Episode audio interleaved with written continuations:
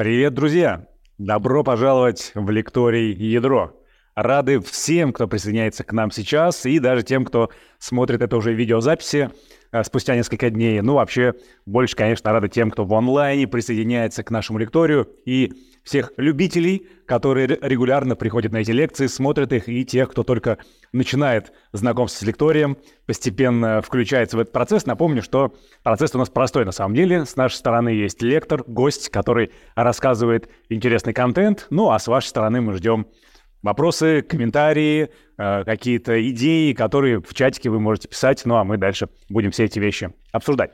Напомню, что а, две недели назад мы встречались здесь же и обсуждали вопросы разные, разбирались в том, как возникло цифровое проектирование изделий, для чего в НАСА придумали прототип цифрового двойника и как сейчас развивается компьютерное моделирование для производства. Ну и сегодня с вами будем тему продолжать, разбираться Э, будем о том, в том, как развивался э, промышленный интернет вещей вообще, что такое IoT-платформы и как они работают, ну и какие проблемы возникают при внедрении IoT на предприятиях и как их решают. Кто же нам об этом расскажет, спросите вы? Я отвечу. У нас в гостях сегодня ведущий технический архитектор группы компании «Цифра» Евгений Асламов. Евгений, привет. Привет. Настроение отличное, готов рассказывать. Боевое. Все, вот так вот. Полтора часа Евгений расскажет э, все, что приготовил для вас, э, все основные содержательные э, моменты, смыслы, все, что э, есть в презентации. Ну, а дальше полчаса с вами ответим э, на вопросы, от вас вопросы, от нас ответы. Так совсем и разберемся. Давайте приступать. Полтора часа лекционной части. Если готов, аудитория, ее внимание в твоем распоряжении. Ну, а дальше будем разбираться с вопросами. Поехали. Беру в руки боевой жезл. Так, сегодня мы с вами будем погружаться в мир интернета вещей. Что нас сегодня ждет? Нас ждет сегодня немного цифр, э, нас ждет погружение в то, откуда мир IOT начался, ну, собственно, что такое IOT, как IOT внедряют, и обязательно примеры из жизни. Итак, поехали. Значит, немного цифр. Может быть, будет немножко скучно, но, надеюсь, немножко я вас расшевелю этими цифрами, Значит, э, откатимся в нашу современность немножко назад, в 14 год 21 века, и в отчет компании Gartner, есть такая консалтинговая компания Gartner, и они периодически выпускают отчеты, которые описывают те передовые технологии, находящиеся на вершине ожиданий, поднимающиеся на эту вершину, спускающиеся с этой вершины и выходящие на плато продуктивности. То есть на, на ту стадию, где они уже э, востребованы, так сказать, как э, в обычном ну, в обычном неинтересном смысле. То есть их берут, работают, используют, а никакого ажиотажа вокруг нет уже. Так вот, в 2014 году по их отчету э, IOT, как вот словосочетание такое, оно было на вершине хайпа. То есть это такая штука была, когда все ждали, что будет вау, IOT сейчас придет и все нам сделает. Такая же история была в 2015 году. И это вот был пик, наверное, инвестиций, пик ожиданий, когда все туда бежали. Потом, как э, обычно это бывает, а с этой горки все пошло спускаться вниз, но спустилось с нее достаточно быстро. И в 2017 году э, уже не просто IOT появился, а уже появились IOT-платформы. Новый buzzword, такое модное словечко, которое тоже поднималось потихонечку на вершину этой пирамиды. Таким образом, мы приехали э, к тому, что технология IOT стала э, одной из первых технологий, э, которая способна изменять бизнес-модели компании. За счет того, что да, такая интересное, новое, необычное и вообще поставляет очень много всяких данных, о чем мы чуть попозже говорим, говорим с вами. И в 2019 году та же компания Gartner как бы вообще уже плюнула включать э, IOT э, как область в, э, в общий этот список технологий и издала отдельный отчет, отдельное исследование сделала о том, что такое вообще область IOT. Вот здесь как раз на экране вы видите разные-разные технологии, то есть они уже теперь как бы мир IOT обозревают. Это говорит о том, что э, в целом IOT вышел, вот вырос из штанишек с помощью и стал уже такой повзрослевший. Ну и как бы все это двинулось дальше, и вот 21 год э, это уже взрослый рынок. Как видно по цифрам, он достаточно серьезный, и вот расходы на IOT в компаниях около 160 миллиардов долларов. Вполне себе серьезный кусман рынка, в который очень хочется всем попасть. А, вот а, такие вот у нас есть цифры. Значит, э, теперь вообще как к этим цифрам пришли? Давайте спросим друг друга, и я, конечно же, вам отвечу, что все началось, как обычно, с человеческой лени. Э, да, с Лени от момента изобретения палки-копалки до промышленных революций человек стремится сделать свою деятельность наиболее эффективной. И что это значит? Это значит, он хочет делать поменьше, и, а получать от этого побольше и тратить на это меньше времени э, и там всяких денег, средств и так далее. Собственно, не обошла эта история э, и Мирайот. Э, значит, э, представим себе 80-е годы, Соединенные Штаты Америки, институт Карнеги Меллола – и, э, значит, э, лето, там не сильно крутое лето, в общем-то, похоже на российское, вот московское какое-нибудь, питерское, может быть, среднюю полосу. Летом бывает до 30 градусов тепла. Но, как мы видим на картинке, здание, в общем-то, не самой свежей постройки, то есть проводка не очень мощная, и, значит, скорее всего, кондиционирования там нет, по крайней мере, такого хорошего. Спасают вентиляторы и прочее. В общем, я в пятом году работал в похожем здании в Москве, в общем, с 12 дня до 2 часов я обычно уходил гулять, потому что невозможно было находиться. Здание было похоже на духовку. А, рекорд температурный, который у нас был в помещении, было 45 градусов. От того, что на улице было плюс 30 в тени.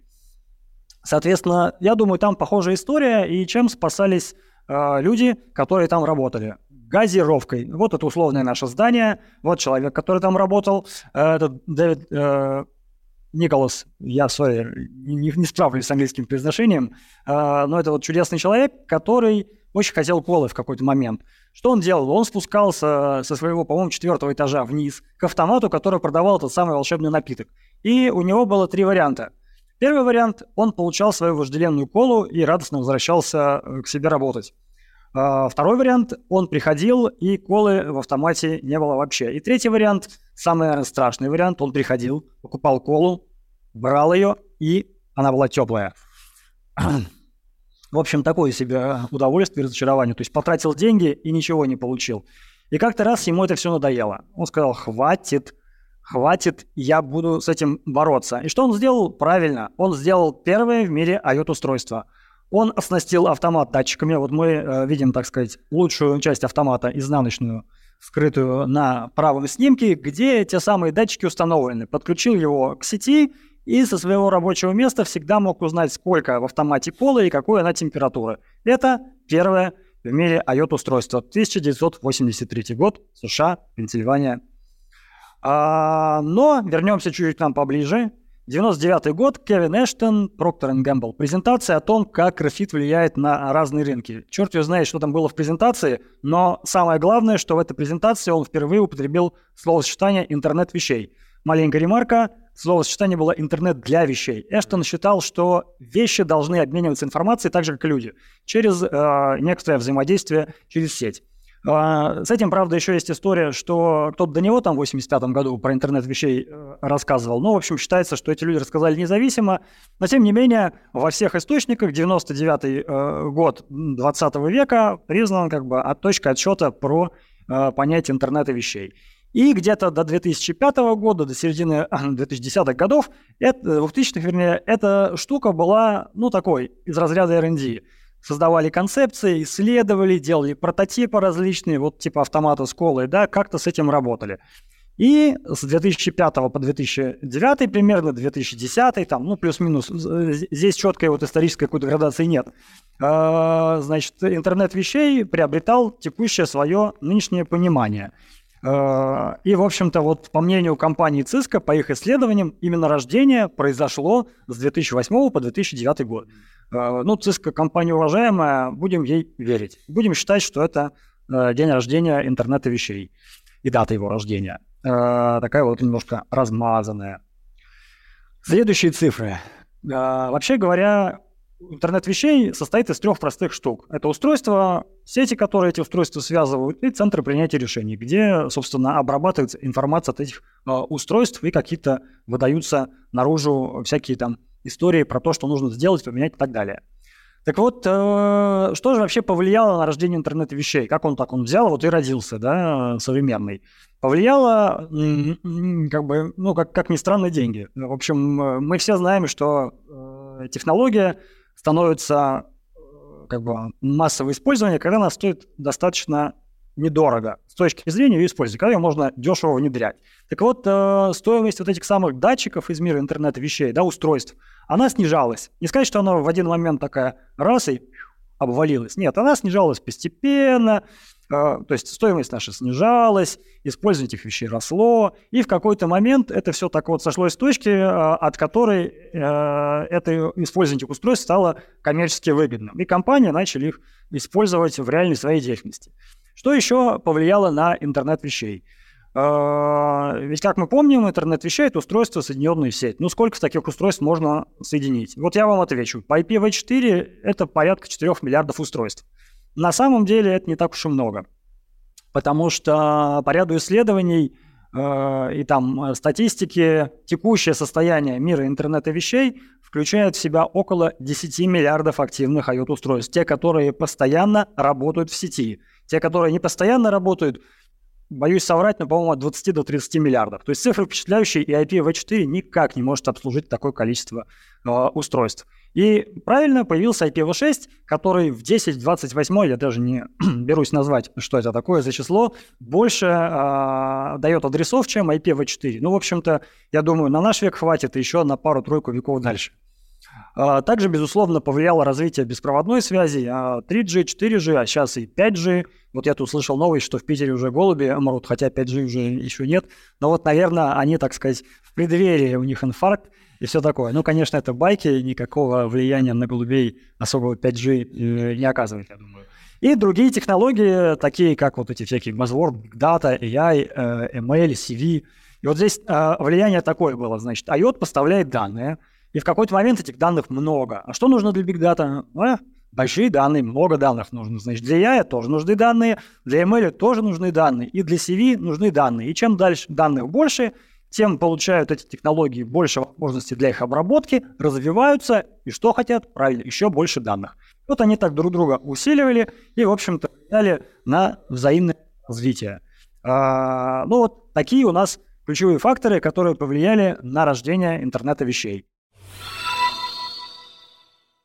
Теперь о том, что же все-таки такое. Я там коротенько сказал, что такое, да, у нас там устройство, сеть и, э, э, собственно, центры принятия решений. А вообще говоря, я когда об интернете вещей рассказываю, э, мне все время ну, на, на ум приходит метафора, я ее, в общем-то, использую. Это аналог живых организмов. Ведь э, у живых организмов, наших биологических организмов, что есть? Э, эти наши самые организмы умеют что-то чувствовать, знать об окружающем мире, потом как-то эти сигналы передать куда-то, а куда они передают? Туда, где принимаются решения. Простые или сложные, там, самая базовая инстинктивная деятельность или такая очень разумная, иногда, правда, не слишком, деятельность человека.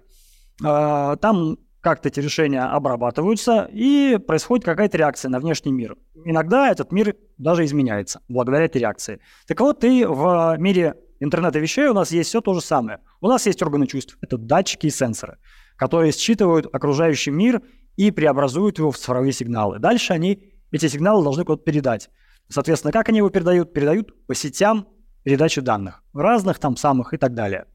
Значит, а что еще нужно сделать? Правильно обработать эту информацию – ну, э, как она обрабатывает? Соответственно, есть соответствующие программы, алгоритмы и программные комплексы. И как бы для простых вещей у нас инстинктивная деятельность, маленькие программы, а для сложных у нас большие, огромные программные комплексы, вот те самые платформы, решения на них, про которые я чуть позже расскажу. И, значит, воздействие на окружающий мир, то есть мы должны что-то в этом мире поменять, как-то его там клешней прищемить. Э, есть такой прям специальный класс устройств в мире IoT, называется актуаторы – они тоже там бывают разные, и с помощью них как-то можно а, мир поменять. Ну, можно еще и косвенно его поменять, да, подать сигнал кожаному мешку, и он пойдет, что-то сделает. Ну, в общем, мы это там рассматривать не будем, потому что это не самая интересная часть. О, что же можно из нашего окружающего мира считать? На самом деле очень много, и здесь вот э, на слайдах вы видите только малую часть, мне кажется, датчиков, э, показателей различных, которые мы можем с вами измерять. И температуру, и влажность, и свет, звук, визуальную какую-то часть, уровни жидкости, расстояние, положение в пространстве, результат химических реакций, да много чего еще. И все это используется у нас э, в окружающем нас э, пространстве. Собственно, э, с датчиками интернета вещей вы точно сталкивались. Ну, как минимум, вы сталкивались со всякими современными вещами типа умных часов и браслетов, вот такими, как у меня. Они следят за нашей активностью, пульс, количество шагов, могут помогать со всякими тренировками, э, могут сказать, когда ты сильно долго сидишь, да, предотвращать твою гиподинамию. Это вот самый простой вариант. В домашнем это вот так называемый э, бытовой мир интернета вещей, э, э, сегмент потребительский. И он на самом деле вот такой, очень маленький. Э, но он зато широко нам понятен. Сюда же входят всякие там умные дома, умные квартиры, не очень умные квартиры. В общем, э, много чего они умеют делать. У меня вот, например, дома стоит датчик СО2, который, когда СО2 слишком много, он подает сигнал на проветриватель, тот открывает, ну, как бы начинает забирать воздух снаружи и доводит до нужной кондиции воздух в помещении. И потом, соответственно, как бы останавливает. Такие же датчики можно поставить и у кого-то есть, да, у меня такую штуку не поставил себе. О чем, в принципе, наложили э, умные терморегуляторы на батарее, которые в зависимости от э, как бы среды, от того, какая температура, могут прикрутить вентиль или, наоборот, его открутить, чтобы побольше тепла дать. В как бы чуть дальше, так называемый корпоративный сегмент мира интернета вещей, есть датчики простые, пропуска наши электронные, с которыми пользуются, которыми пользуются, наверное, 90% сотрудников корпораций, предприятий и так далее. Вот он прошел, зачекинился этим пропуском и пошел дальше. Датчик его считал, пошел. Ну и, собственно, самый, это вот такой вот сегмент этого рынка. А самый большой вот такой, это э, сегмент рынка промышленного интернета вещей. Потому что производство, предприятия внезапно осознали, что, что, что с помощью интернета вещей можно экономить. Э, и вот там датчики уже позволяют анализировать состояние воздуха, температуры и прочее. В общем, следить за производством достаточно активно. Дальше, э, что у нас есть? У нас с вами есть еще сети передачи данных. Ну, они бывают проводные и беспроводные. Проводные э, – это медь и оптоволокно. Я тут как бы никакой вообще галактики не открою ни перед кем. Э, медь используется не так уж и часто, потому что, ну, непосредственно каждый датчик подключать по проводу, ну, в общем, накладных расходов слишком много, и на обслуживание, и каналы дотянуть, в общем, это вообще сложно. И это обычно бывает, ну, потребительский интернет вещей, всякие квартирные датчики на воду и прочее, они подключены как раз к проводочкам. Ну, бывают и без провода, но чаще с проводом. Значит, и э, в промышленности, да, эти штуки подключены обычно по оптоволокну, но не сами устройства, а вот хабы, потому что данных с устройств может быть много, ну, когда у вас там э, одно, два, ну, десять, ну, что, ну, ладно, может вытянуть там какая-нибудь, когда у вас их 50 тысяч, и они шлют сигнал в среднем раз в 5 секунд, то, в общем-то, хочется их там как-то разбить на какие-то группы, собрать в хаб и с хаба уже отправить дальше вот в те самые центры обработки данных. И там подключают оптику. Значит, но самое интересное, самое, наверное, увлекательная эта штука – это беспроводные сети. Там много тоже разных технологий, и мы чуть позже поговорим, э, что где можно применить, не прям про конкретные технологии, а в целом как бы об общих принципах. Но, э, правда, сети развиваются, активно, э, вот там, ну, из, из бытового такого можно сказать, что 5G вот оно выстрелило. Но на самом деле много всяких штук, которые позволяют очень удобно использовать эти IoT-устройства. Это вот э, сети, которые с низким энергопотреблением. И а, они позволяют э, как бы очень удачно организовывать так, что э, передача сигнала отнимает, в общем совсем-совсем чуть-чуть энергии, поэтому они хорошо работают на всех предприятиях, датчики работают долго, и все это хорошо, прекрасно живет. Ну и, конечно же, это прикладные протоколы, э, всякие там MQTT, AMQP, Modbus и так далее. Они, в общем, как бы развиваются тоже, как ни странно, делятся на подгруппы. И вообще, конечно же, в каком-то там далеком будущем, наверное, это все придет к единому стандарту, э, хотелось бы мне, но нет. Потому что конкуренция правит миром, и будут плодиться протоколы э, вендорские, и не очень, ну, как, какая стандартизация будет, но вряд ли там супер широкая. Вряд ли мы придем к одному протоколу, к одной беспроводной сети и так далее. И э, следующий кусочек – это вот то, что воздействует на окружающий мир, наши с вами манипуляторы цифрового мира в мире физическом. Это всякие Э, вот эти актуаторы. Это гидравлические приводы, пневматические. В общем, они какой-то классификации строго не подвержены, но вот э, можно их разделить по тем принципам, которые используются при их воздействии, и по той роли, которую они играют. Да, вот роли можно подвигать куда-то в сторону, можно там покрутить, можно э, как бы изменить напряжение или тоже подвигать в сторону, но уже с помощью э, там, другого принципа электромагнитного, да, не, механи- не механического, совсем механического. Значит, э, как бы, опять же, вот вернемся так, к бытовым примерам. У нас, вот, поскольку компания связана с миром IoT, и вообще там инженерные практики определенно развиты, э, и наши ребята, они, в общем-то, талантливые во всем, в том числе и в изобретении всяких там штуковин из этого самого и палок. И вот э, один из самых увлеченных наших сотрудников, он у себя дома активно применяет технологии IOTA, но ему интересно не купить готовое устройство. Да, я, вот покупаю готовое устройство, их там объединяю в сеть какую-то, и они там работают. Нет, он это все делает сам. Он э, взял эту э, платформу Arduino, как бы, и на ней собрал вот свои эти элементы управления. В частности, вот он у нас проводил вебинар, э, в компании, где он рассказывал с примерами, с видео, как он собрал у себя вот эту самую систему э, проветривания. Он собрал у себя как бы специальный привод, этот актуатор, да, представил, он как бы поставил газоанализатор, который CO2 считывает, все это соединил на этой платформе, запрограммировал и все показывал видео, как у него там снижается количество CO2, как бы подается сигнал, и привод открывает окно. Потом, как бы, когда все хорошо, он закрывает окно, и все идет в обычную колею. Вот такие вот э, интересные штуки. Ну и, в общем, как бы сейчас э, вот для того, чтобы дома этим позаниматься, принципе, всяких э, фишечек полно. На Алиэкспрессе заказывай чего угодно, и можно собирать разные интересные штуки для домашнего использования в мире. И э, мы переходим к следующему, к самому, наверное, интересному. Это к платформам. О, здесь я немножко выдохнул, фу, потому что моя любимая тема. Э, я вообще пришел из программы инженерии, и поэтому э, про платформу люблю очень говорить, они все-таки больше программные. Значит, э, в контексте информационных технологий платформа – это такая штука, которая является основанием для того, чтобы несколько участников пришли с помощью этой платформы, как-то повзаимодействовали и получили ну, какую-то общую выгоду. При этом они при этом, при этом, при этом, при этом, при этом взаимодействии, они не сосредотачиваются на тех задачах, которые им как бы не важны, а работают только в той области, э, с которой они как бы работать должны. Вот такое вот странное определение немножко, но я сейчас приведу примеры, и вы сразу все узнаете. Да? Все это вам, нам знакомо наверняка. Э, простой пример. Э, соцсеть.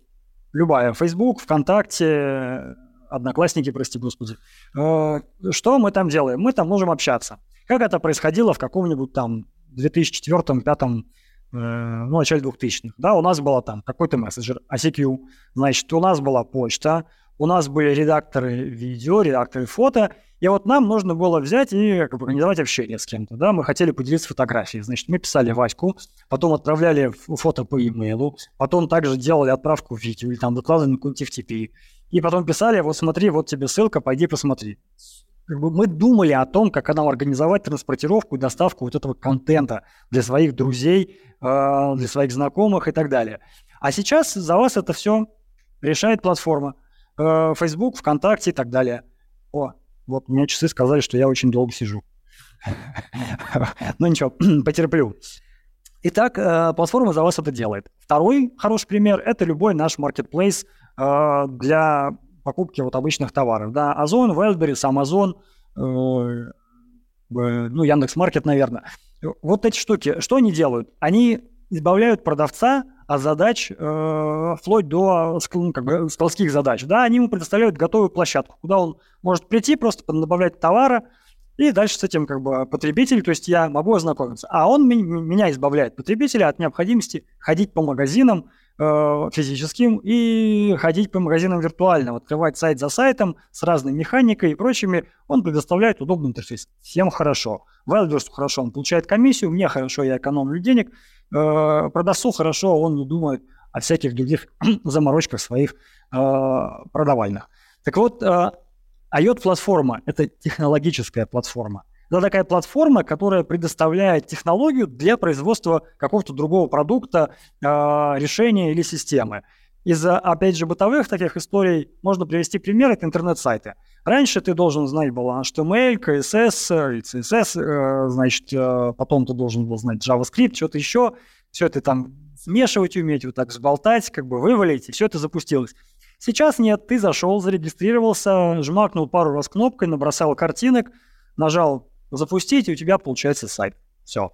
Как не надо тебе ничего Вот э, это пример того, что платформа предоставляет технологию, такую консюмерскую, потребительскую, скрывая ненужные части. Вот раньше были такие э, программные комплексы, назывались серверы приложений. Они сейчас потихонечку там вымирают, потому что случаются другие парадигмы всякие а, в разработке софта, да, но они что делали? Они скрывали от прикладного разработчика, как работать, например, с той же самой базой данных. Они вводили понятие источника данных, где был драйвер, э, который позволял, э, в зависимости от того, с какой ты базой работаешь, ты мог выбрать тот или иной драйвер, штуку, которая с этой базой умеет работать, э, и, собственно, к ней подключиться. И ты не задумывался о том, как у тебя устроен пул соединений, какой протокол. Все, ты как бы был свободен. У тебя был дата-сорс, и ты к нему обращался. Вот платформа, и IOT-платформа в том числе делает такую штуку для мира IOT. Она избавляет прикладных разработчиков от а, знаний о мире IOT изнутри. А, от каких же знаний она избавляет? А сейчас вот мы об этом и поговорим. Значит, э, но прежде хочется сказать, ну, как бы раз уж мы тут пошли всякие там базворды, модненькие словечки называть, значит, платформы не избежали участи модных всяких вещей. Ну, во-первых, сама слово, само слово платформа, оно достаточно перегружено и много всяких смыслов несет, да, платформа как продукт, платформа как решение, платформа как маркетинг, черт ее знает, как еще можно ее называть. Значит, но теперь появилось еще более модное слово – экосистема. Значит, платформы идут в экосистемы. Но вот э, как бы представим, что нет этих модных экосистем, а есть у нас с вами только платформа. Что мы можем сделать? Мы можем эту платформу поставить, э, все соединить, подключить, залить туда данные, и она будет работать. Позволять вам автоматизировать ваш цех, ваш э, там, набор цехов, предприятие, холдинг, и таким образом давая вам какую-то там синергию. Но, предположим, э, у вас что-то меняется. И с одной стороны, а с другой стороны, ведь э, все это автоматизировать, так скажем, в одиночку, это же какие вложения. тогда появляется идея в том, чтобы хорошо бы объединиться с другими представителями отрасли, которые тоже работают с похожими вещами, и создавать решения как бы комплексные. Один одно сделает, другой другое, третий третье. Э, кто-то сделает готовый продукт, кто-то даст э, какой-то код, библиотеку напишет, кто-то поделится методологиями. И вот это все образует э, такое некое сообщество. И вот экосистема – это как бы некие продукты, которые лежат в основе этой экосистемы. Это наборы практик всяких, Э, курсов, э, методик, которые позволяют эти решения применять, на них что-то строить, и всякие технологические сервисы, которые вот эти платформы, стоящие в основе экосистемы, э, дают вам как потребителям этих платформ. Всякие временные ряды, объектные модели, но это вот мы сейчас об этом подетальнее поговорим. И вот это вот все технологическая платформа. Плюс к этому э, наши вот эти как бы, экосистемы разные, которые строятся вокруг разных продуктов, они позволяют вам построить SaaS, PaaS решения, э, дают вот эти самые маркетплейсы, места, ну, тоже маркетинговое название, места, куда вы можете прийти и взять либо готовый уже продукт, либо какой-то код, туда поделиться чем-то и так далее. Вот все это образует эту самую экосистему. А, опять же, хочется сказать, э, что нас ждет прекрасное будущее, и у нас будет одна экосистема на всю нашу планету, в основе которой будет лежать, конечно же, платформа компании «Цифра», но, э, к сожалению, так не будет. Не потому, что наша платформа хуже нет. Просто мы за здоровую конкуренцию, и мы рады, что у нас есть наши конкуренты, потому что э, что происходит, когда у нас есть конкуренты? Мы хотим стать лучше и делаем все лучше. Я уверен, так же поступайте и вы. Это нам позволяет всем развиваться. Поэтому э, экосистем будет какое-то количество, множество, э, и они будут расти. Это будет создавать здоровую конкуренцию, и пусть побеждают те, кто сильнее, а те остальные пусть участвуют. Ну что, давайте к сути платформ. Что же умеет IOT-платформа? Такого вот суперинтересного. Ну, во-первых, она скрывает от нас протокольную часть. Она знает про все эти MQTT, AMQP, Modbus, OPC, DDE и другие страшные слова. Она может вам как бы помочь с этим миром страшным соединиться. Вы можете об этом ничего не знать, а просто пользоваться данными. Значит, она умеет подключаться к разным другим системам и делать э, так, что вы не будете об этих подключениях знать ничего. Ни о протоколах, ни что это за системы, э, ни каких-то других э, э, вещей. Слушайте, ну, ну часы прям вообще вот настаивают, чтобы двигался. Ладно. Будем их игнорировать. Значит, она умеет самое, одно из самых важных вещей, она умеет сохранять значение наших датчиков. Ведь что такое, собственно, датчик? Это сигнал, метка времени и идентификатор этого датчика. И вот она такой временной ряд сохраняет. Метка времени – значение сигнала, метка времени – значение сигнала. Как оказывается, э, обычная база данных с этим справляется не так хорошо, а нужны специальные решения, всякие там специальные э, сервисы и инструменты хранения временных рядов, которые с ними умеют всякие нужные штуки делают, делать, например, там сжимать их, да, прореживать. Есть такой вот алгоритм, качающийся дверь, который позволяет, э, как бы, замеряя вот это отклонение сигнала, если оно находится в допустимых границах, все, что там, попадает в определенный промежуток, вот эту дверь, она отбрасывать помогает. И всякие предварительные агрегации, да, на лету позволяют там схлопнуть что-то, вычислить сумму, тем самым упрощает дальнейшую обработку. Значит, э, вот еще один пункт, э, наверное, один из э, самых ключевых, здесь отсылочка к предыдущей лекции, к цифровым двойникам, это модели предметной области. Что такое вот наши датчики, которые мы умеем, временные ряды, которых мы умеем сохранять? Это просто цепочки временных рядов. Представьте, у вас есть станок, который оснащен там, ну, например, 20-30 датчиками. Соответственно, у нас есть 30 временных рядов. Что такое 30 временных рядов? 30 этих элементов в обработке э, машины. Да, в принципе, ничего. Да и человек с ними может как бы справиться. Но видит он 30 колонок. Как бы, ну, слегка э, удивляется иногда. Ну, может, там их по-другому расположить. Пусть они будут у него полосочками идти. Ну, 30 штук, ну, не страшно. А два станка, а 10 цех, 10 цехов. И, как я уже говорил, таких сигналов в крупных системах может быть там 100, 200 тысяч. Куда с таким количеством сигналов там на экранах сталкиваться? С одной стороны, а с другой стороны, люди, которые работают в производствах, которые работают в, на предприятиях, они привыкли все-таки к своим вот этим доменам. Они оперируют не временным рядом, не значениями датчик, там, идентификатор 785, слэш, решетка, звездочка, там, еще что-нибудь. Нет, он говорит, станок номер 10. Он не лезет в него вглубь. Соответственно, нужно этим датчикам придать какую-то упаковку, наделить их смыслом реального мира. И вот здесь нам позволяют это сделать объектные модели. Это, в общем-то, на самом деле, э, как понятие, простая достаточно штука, если не вдаваться там очень глубоко. Это э, очень похоже на объектный подход в программировании, например, да, ну и вообще в анализе и в проектировании. У нас есть объект, как, собственно, экземпляр реального мира. У этого есть какие-то объекты, какие-то свойства.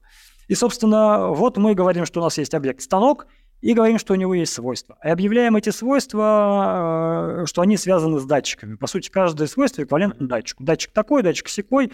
Можем добавить к ним названий, которые не являются идентификаторами, а являются каким-то смыслоговорящими, да, чтобы человек на них смотрел и понимал, что это.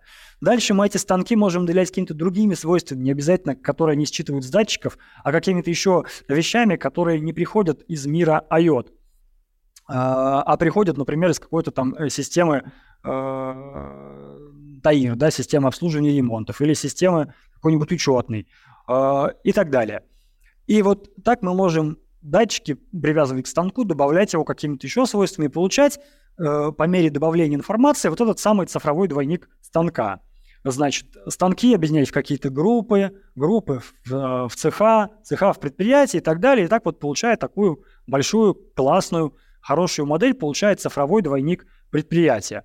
Э, как бы в целом э, вот эти модели, они как любая модель, да, выпячивают нужные нам, а ненужные они отбрасывают. И поэтому мы можем для одного предприятия строить совершенно разные модели, совершенно разные срезы этих предприятий делать, обогащать их данными, крутить нам как, как хочешь. И вот, например, недавно Венгрия казалось бы, странно, Венгрия вроде так никогда не замечена в супер IT-технологиях, ну так вот, не на слуху, по крайней мере, да, я не готов там совсем сказать, что Венгрия где-то там далеко, но я редко слышу, может быть, вы нет, но тем не менее они взяли и что сделали? Они загнали данные обо всех своих предприятиях, ну, ключевых, наверное, там их порядка, по-моему, 10 тысяч было у них, в цифру и сделали цифровую модель экономики.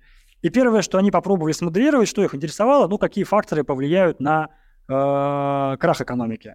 Выяснилось, что, э, я за не подтвердили теоретически, к сожалению, мы это наблюдаем на практике, на экономику современную влияют логистические цепочки, потому что вся экономика, она такая вот интегрирована, да, мировая друг друга. И если где-то ты не можешь поставить какую-то часть товаров, у тебя что-то начинает рушиться. Это они выяснили совершенно страшный факт, что для того, чтобы, того, чтобы экономика Венгрии обрушилась, рискну, могу соврать, но, по-моему, около 15-20% всего логистических цепочек нужно прервать, и все. Экономика Венгрии схлопнется.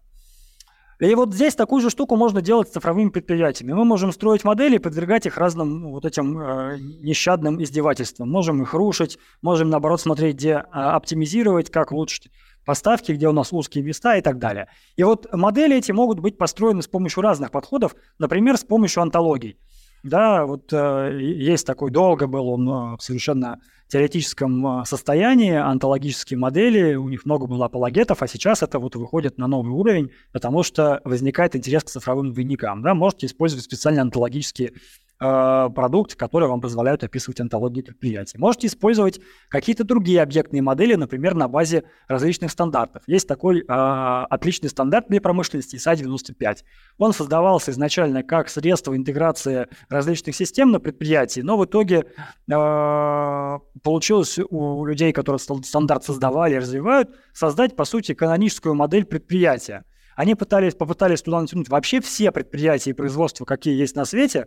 Вот. У них отлично получилось это, ну, потому что они создавали изначально для непрерывного производства, да, для какой-нибудь там плавильни постоянной, которая работает для дульных печей.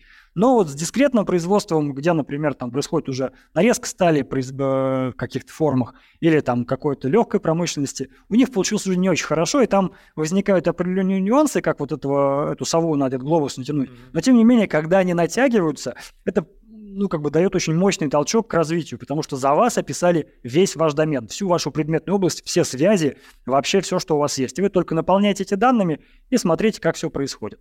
И третий вариант – это такие вот больше уже, э, скажем так, универсальные системы. А, они еще не антологии, да, но уже и, э, ну, но, э, как это, еще не антологии и не стандарты они предоставляют свои какие-то универсальные способы моделирования. Вот не избежала этой участи наша платформа, и мы поддерживаем как модели ISA-95, так и вот это универсальное моделирование, потому что, как выяснилось на практике, наши производства ну, не всегда удовлетворяют ISA-95, это и плохо, и хорошо, э, хорошо, потому что ну, как бы наша специфика российская определенная, то есть внутри страны они повторяемы, но на мировом рынке они там вот не очень в эти стандарты укладываются. Плохо, потому что э, сложно применять готовые инструменты, и иногда просто вот не находится нужных, нужного понятия в этих моделях SA-95, и тогда вот в ход идет этот универсальный инструмент объектной модели. И, соответственно, когда вот мы эти цифровые двойники построили, мы можем привязывать к ним различные отчеты, сигналы, события, мнемосхемы и, в общем, давать пользователю и, собственно, самое главное, прикладному разработчику возможность а, работать с прикладным уровнем. Вот, проводя аналогию йод, э, вы можете работать с таблицей базы данных, да, то есть select, звездочку, from, чего-то там, а можете работать с так называемым слоем доступа к данным, где у вас а, ваша модель данных, она представлена в виде родных вам классов и интерфейсов. Вот здесь примерно такая же история. И значит, разработчик прикладной, он не думает, как все это в кишках построено, он просто работает с объектами. Надеюсь, вы не заскучали, потому что нам еще предстоит несколько а, погружений. Значит, следующее – это такая скучная на самом деле штука – вычисление над полученными сигналами, потоковый пакет. Они, правда, практически ничем не отличаются от остального IT, где у нас также случаются в разных доменах, случаются и потоковые вычисления, и пакетные, и, в общем-то, не будем на них останавливаться. Значит, э, low-code и no-code – Куда же без него? Все хотят э, экономить на дорогущих, э, супер разработчиках, а получать это людям, которые больше разбираются в бизнесе и как бы не владеют вот этой магией программного кода и магией инженерной. Соответственно, э, хочется, чтобы были всякие инструменты, которые раз, раз, квадратик, стрелочка соединил, что-то там накликал, ну, может быть, какой-то самый простой код написал на каком-нибудь э, питоне, э, весьма уважают этот язык за его, в общем-то, богатство, но тем не менее, как бы в консюмерских решениях он такой может. Раз, раз, раз и готово. Ну и такая же история ждет и, .NET, и Java, и все прочее. Вот эти всякие embedded штуки, которые встроены в эти low-code, no-code инструменты, они э, вам дают совсем мало как язык разработки, но тем не менее позволяют легко закрыть многие задачи такой вот базовой автоматизации.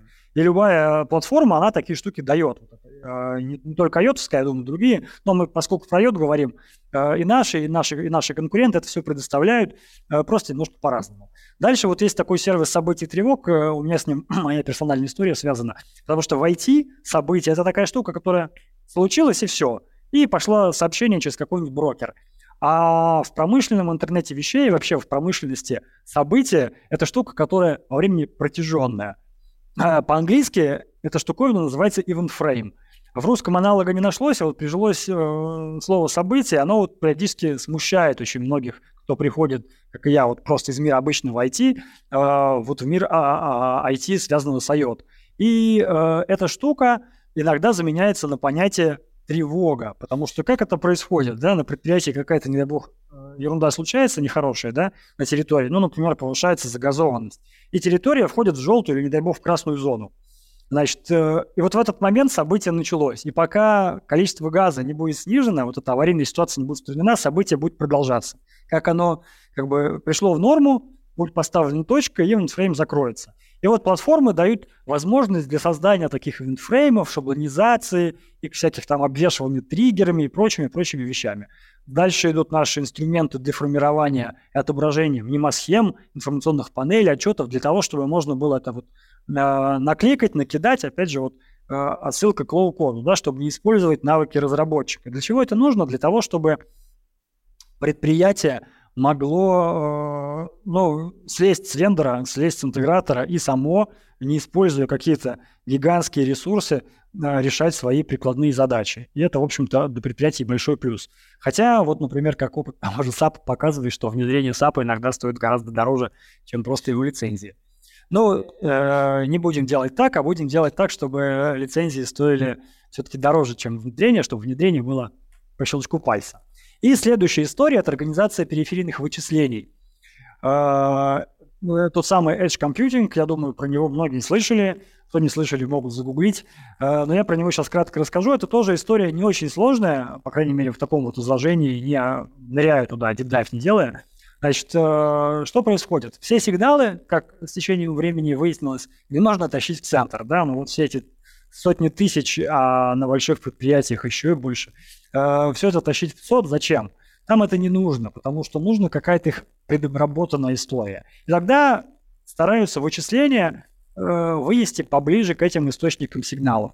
Э, почему это? Ну, пограничные, где у нас границы проходят. Поставить туда какую-нибудь э, ерундовину, какой-нибудь маломощный компьютер или там не очень маломощный, но все-таки по сравнению с содом значительно меньшей мощности, главное, не требующие суперквалификации. Потому что, ну, ЦОТ обслуживает суперкоманда, 24 на 7, 3 смены, а кто может быть на предприятии, которое может быть у черта на куличках, будет его обслуживать?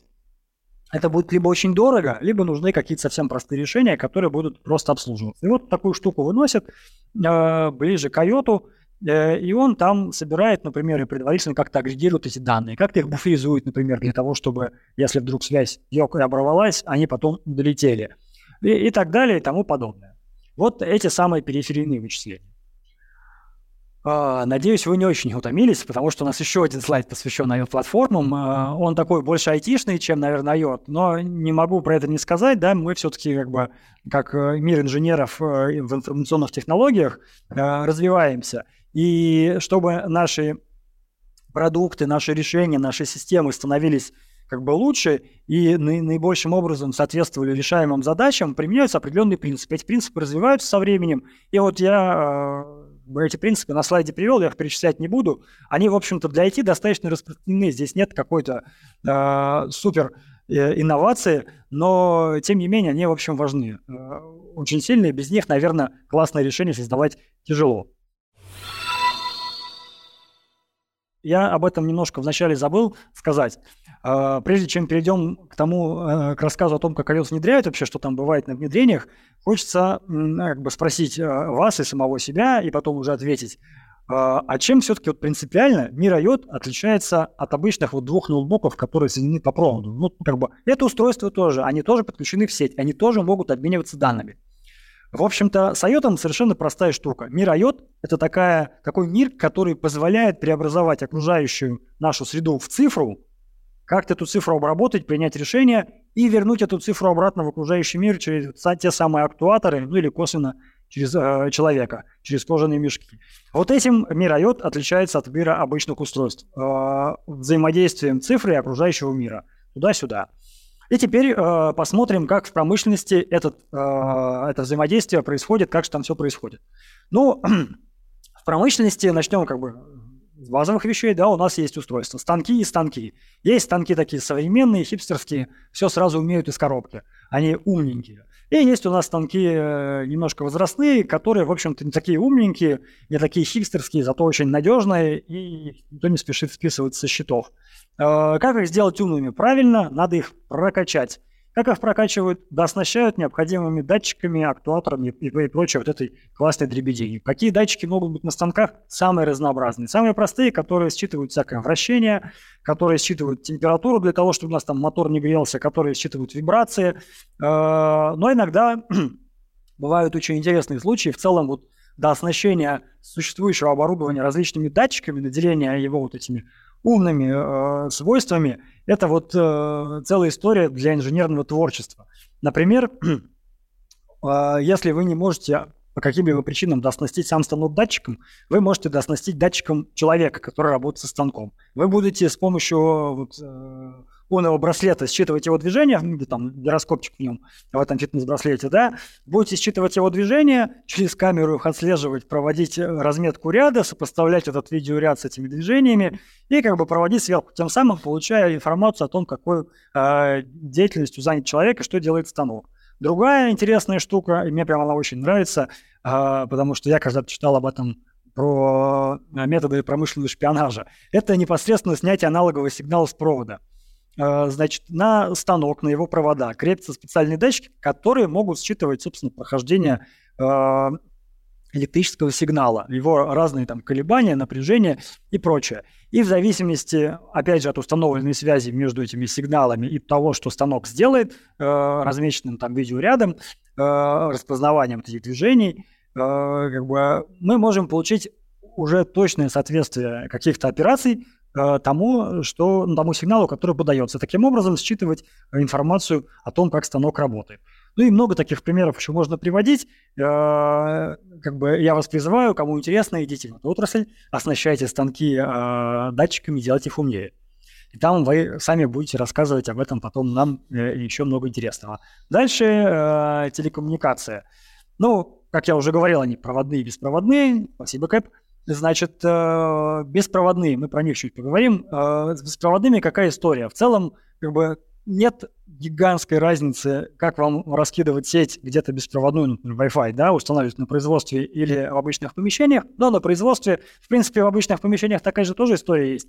Э, различные экраны, да, железобетонные стены и прочее. Но на производстве существуют еще электромагнитные наводки, потому что там всякие сильные генераторы стоят, и какие-то э, электромагнитные экраны больше большего объема, там большие скопления железа, металлоконструкции и прочих вещей. И иногда присутствуют э, э, с точки зрения электроники всякие геомагнитные аномалии, слава богу, таких вещей мало, но все равно связь сбоит. И поэтому для инженеров, которые проектируют, создают эти э, все эти связи, это очень интересная история, и там тоже много всяких интересных штук бывает.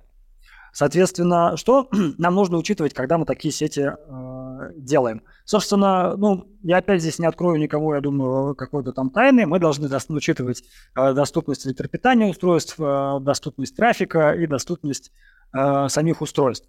И что это значит? Что как бы, если к устройству мы можем относительно легко добраться прийти ножками, мы можем, например, э, как бы установить один тип сети. Нам не нужно делать вот эти сети низкого потребления, как бы устанавливать какое-то специальное для них оборудование. Можем обойтись обычным Wi-Fi. Да? Если это, например, устройство трудно доступно, то нужно сделать так, чтобы оно работало без вмешательства человека как можно дольше.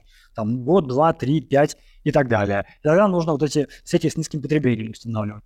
Э, если у нас есть электропитание, мы можем не заморачиваться на вот эти долгоживущие IoT-устройства, а их просто включать в сеть и все. Э, трафик, опять же, если у вас значительный трафик, то вы должны выбирать сети определенной пропускной способности и так далее. Ну, в общем-то, э, нет здесь какой-то, как бы, она, в общем, дьявол здесь кроется в деталях, как в общем, в многих вещах. И единственное, что очень хочется отметить, это информационную безопасность. Как вот я уже сказал, мир устройств IOTA, он растет, 30 миллиардов все-таки, а вот э, мир безопасности IOTA-устройств категорически не успевает за этим ростом. И в целом э, IOTA-устройства, особенно это касается потребительского сегмента, слабого он маленький, э, они дырявые. Да, ну вот инженер пришел роутер устанавливать, не айтишник, да и поленился или забыл пароль сменить по умолчанию, и все, дыра в роутере. Роутере. И во всех хабах этих интернет-устройств такая же история существует. В промышленной безопасности, э, в промышленном интернете вещей с этим, конечно, попроще. Там сидят суровые люди службы информационной безопасности, и ты там на самом деле, когда создаешь решение, э, вздохнуть не можешь без их, без их строгого взгляда. Они люди уважаемые, поэтому они приходят, дай бог, в середине проекта, и говорят, слушай, а ты здесь все не так сделал, иди-ка и переделывай. А половина проекта уже срок прошло, и ты бежишь в мыле это все переделывать. Так вот, э, в разрезе информационной безопасности здесь тоже такой есть гигиенический минимум, это сетевая сегментация. Тоже, в принципе, это не какое-то там открытие. Э, важно что? Важно то, чтобы э, устройство из мира IOTA и какие-то решения, которые позволяют непосредственно передавать на них управляющие сигналы, находились в отдельной подсети. И в эту сеть, из этой сети еще как-то можно было бы получить данные, но тоже там строго под роспись э, и согласование трех э, безопасников. Э, как бы, а если уж туда какой-то сигнал подать, то вообще как бы подпиши бумажку о том, что тебя четвертуют, если что-то пойдет не так, потому что это управляющее воздействие, которое наши с вами умные, но в этом смысле недостаточно умные устройства могут воспринять как команду к действию и остановить все производство, не дай бог, привести к человеческим жертвам, потому что это очень важно. А информационная безопасность в мире промышленного IoT очень важно для. О, и теперь обработка данных. И здесь тоже ну, моя любимая тема, как я уже говорил. Да, здесь, конечно, подходы к внедрению как бы еще больше широта этих подходов. Э, значит, ну, можно выделить, наверное, два основных. Вот у нас есть с вами там цех, предприятие, мы решили одну прикладную задачу, потом еще одну, потом на другом каком-то элементе производства, а, там, части производства решили еще одну. И вот мы так решаем, решаем, решаем. У нас получились такие вертикальные колодцы автоматизации. Это вот э, модный термин был в эпоху СО, сервис-ориентированная архитектура. Это касалось обычных э, корпоративных всяких э, штуковин, типа банков, э, всяких там ритейлов и прочее, ну, просто корпораций, не предприятий, не, не производящих что-то реальное, да. Там немножечко все запаздывает у нас, как всегда, но потому что область консервативная. Э, так вот, э, получили такие вертикальные колодцы. И что ж такое? На каждом этом колодце у нас все прекрасно, мы получаем и экономическую эффективность, и там люди у нас лучше, лучше работают, и условия труда улучшились. А в целом все у нас как-то вот костюмчик не сидит. И тогда приходит мысль, что хорошо бы эти данные как-то объединять, ну и как бы там сквозь терни постепенно все приходят, поскольку все все-таки в современном мире живут, приходят к понятию, что нужно создавать цифровую платформу. Они там их называют по-разному. А, платформа интернета вещей, а, цифровая платформа, единая цифровая платформа. Суть одна. Все вот эти колодцы должны так сначала накрыться, а потом постепенно вот этот, чем они накрылись, не медным тазом, а офигенной платформы, переставить ее так с головы на ноги. Э, и опереться на нее. И дальше уже новые решения внедрять на этой платформе, используя предоставляемые ею сервисы. Это вот один путь. Э, и второй путь – это когда предприятие еще особо ничего вертикально не автоматизировало, а собрался какой-нибудь архитектурный комитет предприятия, IT-департамент, производственники, все таки так, нам нужна платформа. Давайте купим платформу и создадим на ней еще более классное решение, свою платформу. Э, на самом деле это такие диаметрально противоположные подходы, и они в чистом виде нигде не встречаются. Никто не занимается вертикальной автоматизацией до посинения, когда он уперся куда-то рогом, и, естественно, никто с нуля не внедряет платформы, потому что это очень дорого, и в платформы, с платформами вообще, вот э, все-таки IOT-платформы – это IT-игрушка, э, игрушка IT-департаментов прежде всего, да, потому что в производстве те, кто работает с производством, они решают серьезные вещи, они производят э, выплавляют сталь, добывают нефть, газ, да, там, э, разрабатывают различные карьеры. Им эти игрушки неинтересны, их интересуют серьезные дела. Вот. И поэтому им нужны прикладные задачи. А вот с платформами, в том числе с IOT, если мы просто приходим и говорим, ну давайте теперь платформу, эта штука не едет. И поэтому идет такая гибридная схема автоматизации. С одной стороны, на предприятии какие-то есть вот эти колодцы, частично уже автоматизированные. С другой стороны, есть еще будущие прикладные задачи, и задача получить эту синергию, решив межпередельные всякие истории – и вот э, тогда приходит как раз э, кто-то из IT-департамента, или иногда даже из производственника, кто прошаренный, и они говорят, слушайте, нам нужна вот такая штука, которая позволит все это объединить и на базе этого создавать новые решения, развивать наши компетенции. Дальше как бы такой подход, он что для него нужно? Для него нужно железо. Соответственно, оно может быть свое, арендованное, целиком в облаке или какая-то гибридная история. Но вот э, в наших Э, зарубежных проектах, да, международных, э, так громко назовем, да, те, те истории, которые мы делаем э, не в России, а либо в ближнем зарубежье, либо в дальнем зарубежье, например, в Южной Африке, там история часто бывает такая, что все большинство, так сказать, большая часть решения, она лежит в облаке. Ну, датчики, понятно, они находятся на производстве, какие-то хабы маленькие стоят на производстве, а основная, основное решение, основная система, она стоит в облаке. У нас в России э, доверие к облакам пониже, хотя оно постепенно там вынуждено расти, но тем не менее у нас обычно используется либо свой ну, предприятия, либо какая-то гибридная история. В гибридной истории часто в облако выносят то, что, в общем-то, не критично, не страшно с точки зрения информационной безопасности, всякие э, стенды для тестирования, стенды для разработки, какой-то там препродакшн и прочие вот такие вещи для поиграть. Значит, ну или обезличенные данные какие-то. Значит, и поддержка развития, тут тоже широкий выбор для внедрения, либо ты делаешь ага, свои IT-компетенции. У нас же как сейчас, у нас банки становятся IT-компаниями, IT-компании становятся банками. Ну вот на производстве такая же история может быть, да, как бы производство становится IT-компанией. Понятно, что производство на самом деле становится IT-компанией как бы полностью вот такой, а как банк стал э, IT-компанией не с руки.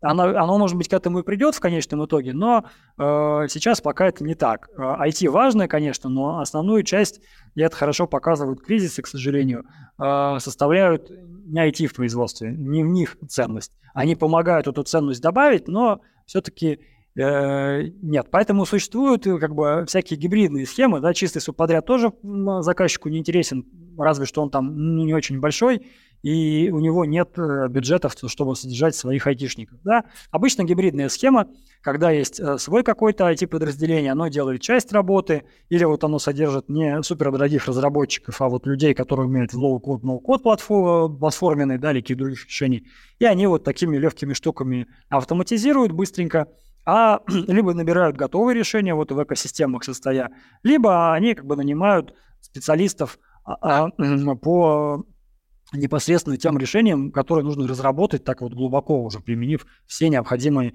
методики и подходы разработки программных продуктов. А, вот такая в целом картина про внедрение мира IOT. И, значит, э, дальше хочется рассказать про примеры из жизни. Значит, примеры из жизни – это такая история всегда очень, э, не то чтобы сложная, э, но каждый раз очень когда рассказываешь про примеры жизни, тяжело выбрать что-то. Потому что на самом деле э, мироед э, промышленный, он достаточно скучный. А, не в смысле с точки зрения каких-то вот э, как бы задач именно в погружении вглубь, вглубь или решения каких-то вот технологических проблем, а в смысле решаемых задач.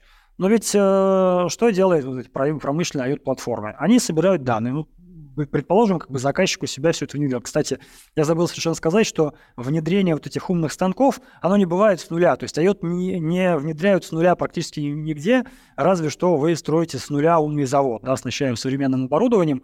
Э, как бы нет, это такой цикличный процесс. У вас есть станки, вы их оснащаете определенными датчиками, отправляете сигналы, строите программные какие-то решения, проходит время – датчиков появляется больше, у вас появляется больше желания собирать больше данных, вы часть станков дооснащаете, часть станков меняете, вот этот цикл пошел по новой. И, собственно, сама история принципиально, она достаточно скучна. Что вы делаете? Собираете данные, доставляете данные, агрегируете, выдаете аналитику и делаете воздействие. Все. Ну, как бы скукота. И э, когда ты приводишь примеры, они интересны. Вот э, когда ты приходишь там и рассказывать о, о том, какая у тебя платформа, или конкурент, или кто-то еще, в общем, рассказывать о платформах уже э, заказчику потенциальному. Ты говоришь, вот у нас такой кейс, такой кейс, и там интересны им истории, потому что ты показываешь, сколько ты сэкономил здесь там человек часов, сколько здесь ты сэкономил там галлонов топлива, сколько здесь ты там сэкономил э, денег на том, что снизил техническое обслуживание. Ну, такие вот штуки сугубо экономические. Технических там каких-то фишек вот не видно. И обычно, когда рассказываешь технарям, они начинают вот э, зевать, как вот у нас здесь уже кто-то в студии зевает э, немножко. И действительно скучно. А я попробую рассказать вам про те истории, с которыми я так или иначе был связан, и которые меня вдохновляли очень сильно.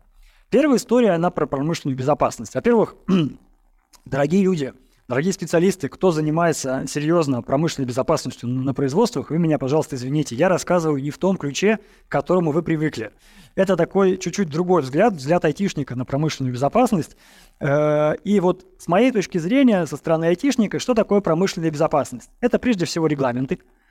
Э, и контроль этих регламентов. Э, вот что регламентируют документы промышленной безопасности? Они регламентируют то, как должна быть устроена территория, для того, чтобы на ней все происходило безопасно, и производство наше было не, так скажем, вредным да, для людей, для окружающей среды и так далее. Оно регламентирует работу и ввод в работу, и наоборот, починку оборудования. И оно регламентирует, естественно, деятельность людей в подготовку э, и допуск вообще к работам. Ну и, соответственно, контролируется это все тоже определенным способом. И вот э, что мы можем контролировать на территории? Да? Мы можем на территории контролировать нахождение людей, э, что они попали на эту территорию в принципе. Э, для этого используются камеры, графит-метки, датчики различные. Для чего это нужно? Э, во-первых, нам нужно понимать, э, например, в случае аварии, сколько человек было на этой э, территории, когда она вот стала аварийной. Э, значит, э, как бы в этом нам помогают как раз камеры. Они анализируют видеоряд, распознают и так далее.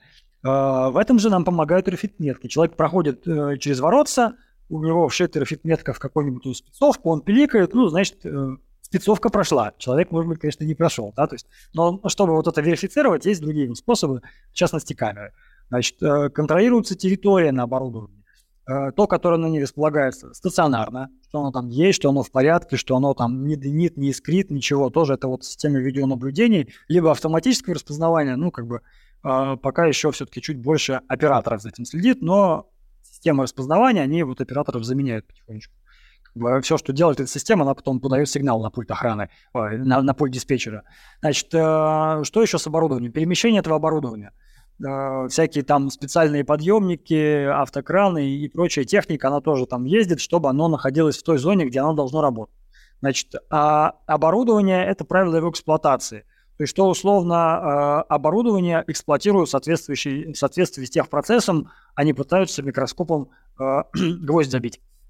А, значит, э, для этого опять используется система распознавания образа и датчики на самом оборудовании. Кроме этого, оборудование контролируется всякими термометрами на предмет перегрева, а, чтобы его не трясло. Оборудование, вибродатчики, да, начинается вибрация, значит, это какой-то сигнал. В зависимости от степени вибрации а, происходят э, как бы сигналы. Ой, кстати, мы говорим о вибрации, и я забыл совершенно сказать, что в целом одной из особенностей внедрения IOT является то, что как бы датчики, ну, они, как все устройства, могут выходить из строя, ломаться, и поэтому датчики дублируются. Их иногда, вот этих вибродатчиков, один там, но он может не показать. Один вышел из строя, привет, картину не получишь. Ну, два меньше. Поэтому, э, условно говоря, там их может, может быть до десятка. Не потому, что они поставляют разную информацию, а потому что они ее поставляют с разных там кусочков оборудования, с одной стороны, а с другой стороны, они создают такую избыточность и позволяют как бы э, решить задачу, если вдруг один из датчиков вылетает. Ну, значит, ты получишь какую-то информацию с вероятностью 97%, да, с вероятностью там 95, 90 и так далее. Ну, в общем, до какого-то порога ты можешь это снизить. Вот такая особенность тоже внедрения есть. Я про какие-то моменты иногда забываю, потому что уж очень как бы всего много интересного. А, дальше у нас есть люди. Ну, человек, как известно, существо безалаберное, может забыть, и в целом у него э, регламент есть, по которому нужно работать. Вот я, например, себе написал такой э, план, когда сюда ехал, да, доехать э, из Москвы в Питер, значит, добраться до Виктория, прочитать лекцию и вернуться обратно в Москву. Значит, это вот мой алгоритм, мой регламент, да, как бы, ну, меня никто не контролирует, только я сам, ну, разве что часы, а на производстве так нельзя, э, потому что, ну, человек не робот, он может забыть надеть каску, может забыть э, просто респиратор. Кстати, я сегодня в поезде телефон забыл. Возвращался потом за ним. Да, может забыть вот респиратор надеть. И какие-то еще вещи. Э, может э, злонамеренно пойти, например, да, может отлынить от работы и пойти курить. Например, рядом с какой-нибудь цистерной горючим, с горючим. Да что там, Петрович, он всю жизнь курил, ничего не было. Пойду я покурю. Не страшно же, сказал он, и дальше, в общем-то, нашлять не только каску. Это, на самом деле, очень страшная история, и вот почему мне нравится пример про промышленную безопасность, потому что он позволяет получить не только ценность какую-то в виде денег, а вот есть такая штука про интернет вещей, что почему интернет вещей промышленности, вот он такой рынок, а, там в корпоративном сегменте такой, а в потребительском такой. А, потому что все дело в той выгоде, которую ты получаешь.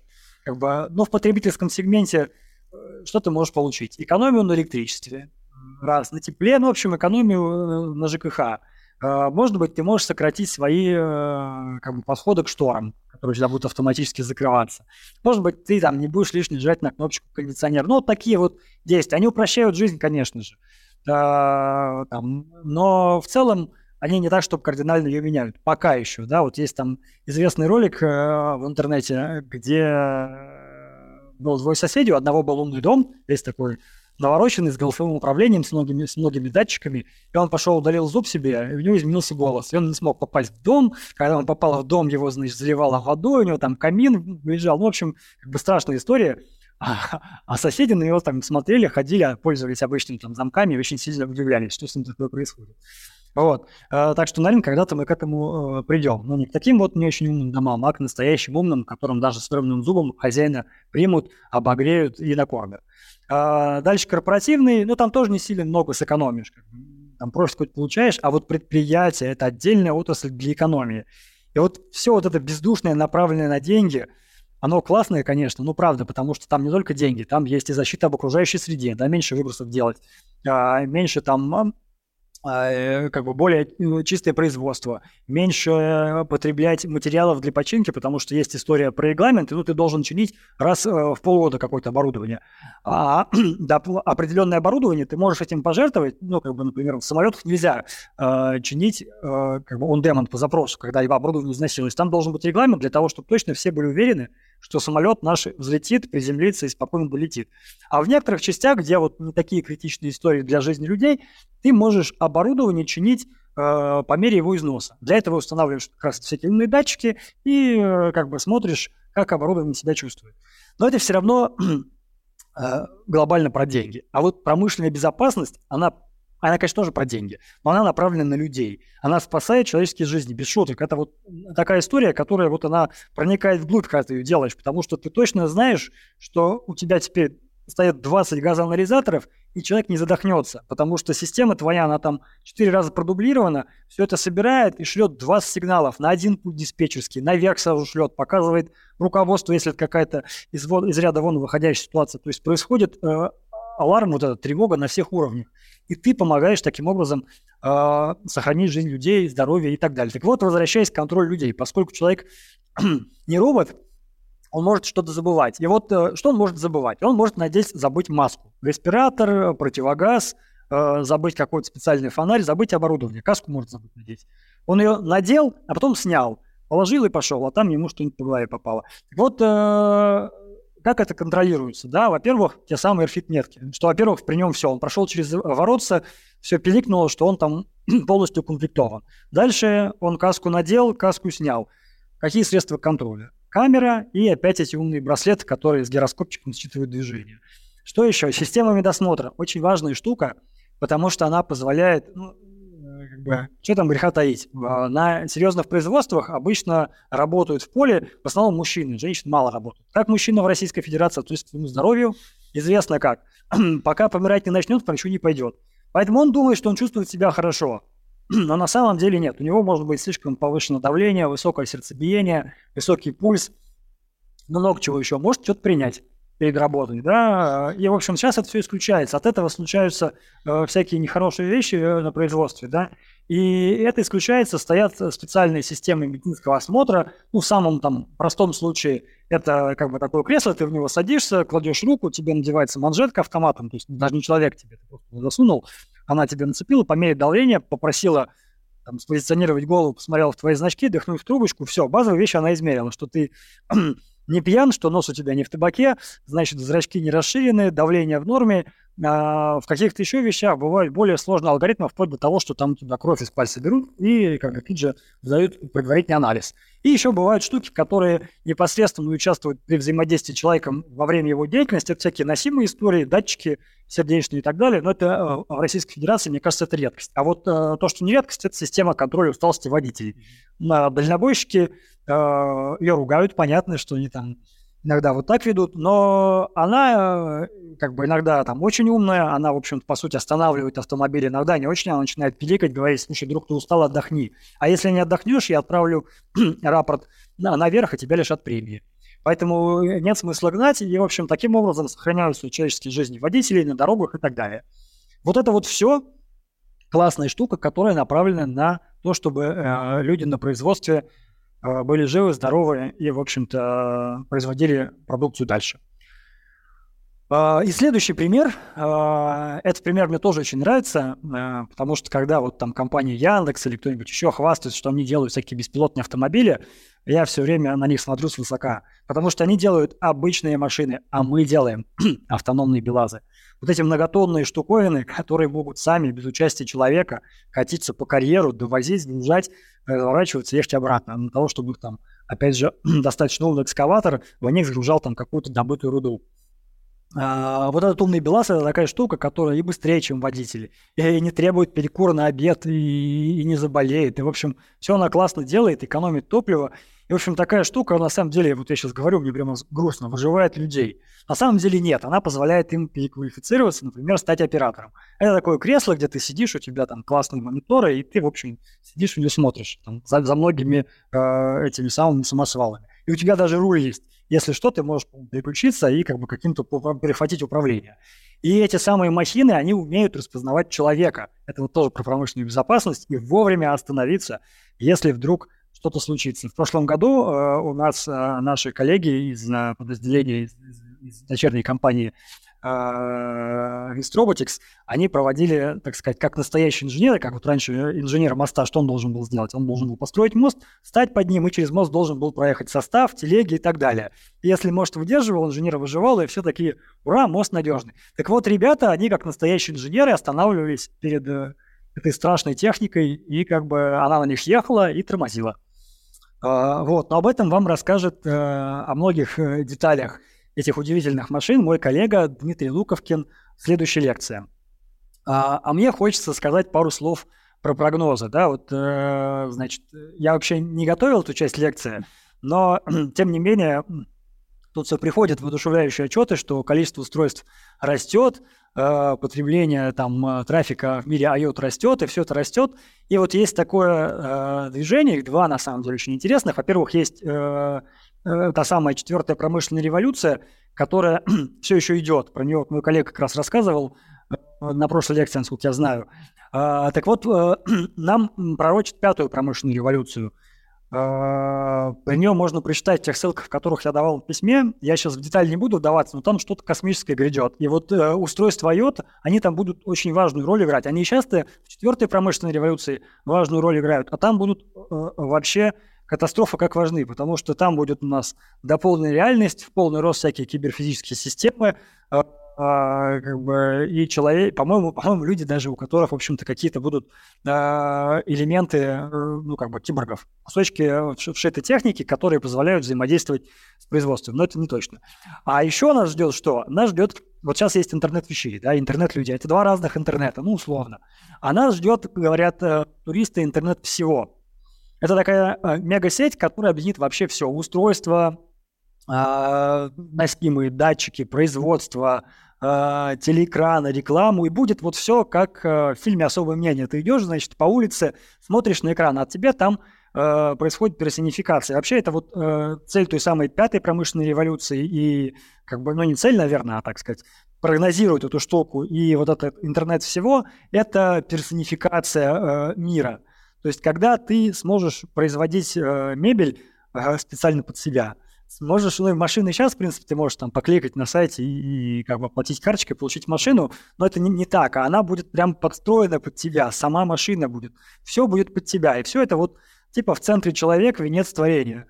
Это классно вроде бы, но меня, честно говоря, пугает немножко, потому что Голливуд наснимал этих фильмов, и там страшновато становится. Во-первых, как бы от рекламы ты уже вешаешься частенько в том же интернете, да, а тут ты идешь и по улице тебе эту рекламу раз, раз, раз. Самое главное, тебе же ее показывают с запаздыванием. Да, ты только себе купил там, я не знаю, бензопилу для дачи, ты уже ее купил, а тебе давай бензопилы такие, бензопилы такие, пилы, топоры, пожалуйста, слесарные мастерские, зачем? Вот то же самое будет в этом интернете э, всего. Э, но для этого как бы все предпосылки есть. Во-первых, это 5G, которая позволяет с одной симкой передавать различные объемы данных, э, структуру и так далее. Я думаю, что там относительно не за горами 6G, которая сделает канал из такого вот таким вообще. И у нас все будет в реальном времени, не голограммы появятся, а прототипы которых уже есть. И вот это все нас ждет в будущем. И, конечно, все это объединит вот этот самый интернет вещей, который переродится в интернет всего. Друзья, я закончил. Большое спасибо, что вы меня слушали. Извините, что я чуть раньше закончил. Я, наверное, очень быстро говорил. Посмотрим сейчас, может быть, будут вопросы еще. Я Но надеюсь. в том а, прогнозе будущего, где все у нас будет работать, в центре всего будет компания «Цифра», которая поможет всему этому настроить. Ну, э, это уж слишком э, явный заход. Но, во всяком случае, я надеюсь, что мы к этому приложим э, значительное количество усилий и как бы своих, и вот тех самых виртуальных рук, которые у нас появятся в будущем. Сейчас подождем, пока к нам э, э, придут вопросы. Напоминаю, что основная часть лекции у нас закончилась. Самое время задавать вопросы, что-то уточнять, спрашивать. Кажется, было ну, все так последовательно понятно, и с точки зрения уточнения как будто бы ничего нет, но с точки зрения, не знаю, дополнительных интересов, которые могли появиться, вы, пожалуйста, пишите нам, а мы дальше с этим разберемся. У меня пока такой э, общий вопрос – вот, насколько я понимаю, а, введение вот этих всех эм, ну, интернета вещей, IoT на производствах, оно вот волнами происходит, да? Там датчиков закрутили, здесь датчиков, поменяли оборудование, ну и вот постепенно-постепенно обновляется. А если где-то, я не знаю, в России, в мире, скорее всего, в мире, наверное, может, в России, не знаю, ну, идеальное предприятие, на котором внедрено все, что только можно, э, значит, э, все сотрудники в безопасности, все станки передают все необходимые данные, но все вот, ну, такой идеал, ну, или что-то к нему стремится, вот такое лучший, лучший опыт, лучшая практика, которая, не знаю, встречалась, может быть, где-то? А, честно, я персонально таких предприятий не встречал, но, наверное, я не буду называть наших там заказчиков. Ага. Не уверен в том, что я это там смогу, могу разглашать так официально, может быть, это коммерческая тайна.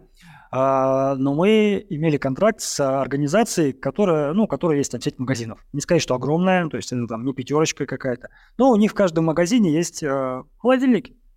И вот эти ребята сказали, мы хотим экономить на ремонте этого оборудования, э, на ремонте холодильников. С одной стороны, с другой стороны, оптимизировать его работу. Как бы кто больше потребляет, там балансировать какие-то запасы э, между этими холодильниками, потому что холодильники есть не только в магазинах, но и на каких-то там складских местах.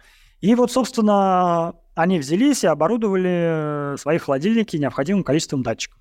Соответственно, но вот они, наверное, эталон, потому что у них все холодильники были оборудованы датчиками, у них стояли системы контроля управления доступа. Собственно, никто, кроме там авторизованных сотрудников, не мог туда попасть. Ага. И тоже все это сводилось в единую сеть. Единственное, у них был небольшой недостаток, когда мы заходили в пилот к ним, оказалось, что у них э, вот этот сегмент IOTA, где они все это поставили, он э, сегмент э, и для остальных компьютеров. То есть у них вот сегментация этой сетевой не было. И, слава богу, э, рабочие станции, которые смотрели в интернет, они были как бы в отдельной подсети, но все остальное находилось в одной, и мы им там посоветовали наших партнеров, кто им помог сделать э, правильное решение по безопасности, сегментировать, поставить оборудование. Но вот в этом смысле они были э, самые передовые. А что касается там больших производств, нефти, газа, горнодобывающей промышленности, металлургии и так далее, э, в России точно нет такого, что было все под ключ оснащено, потому что, ну, объемы огромные.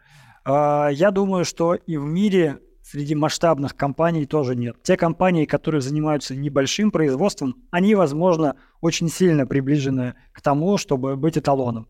Но еще я ничего не знаю о японских производствах, да. Япония, как известно, у нас страна инноваций э, в части роботизации производства. Может быть, там есть вот такие талонные штуки, но, например, про их программные части я ничего эталонного, к сожалению, точно не знаю, потому что мы там пробовали смотреть, но там не так, чтобы все суперсовременно.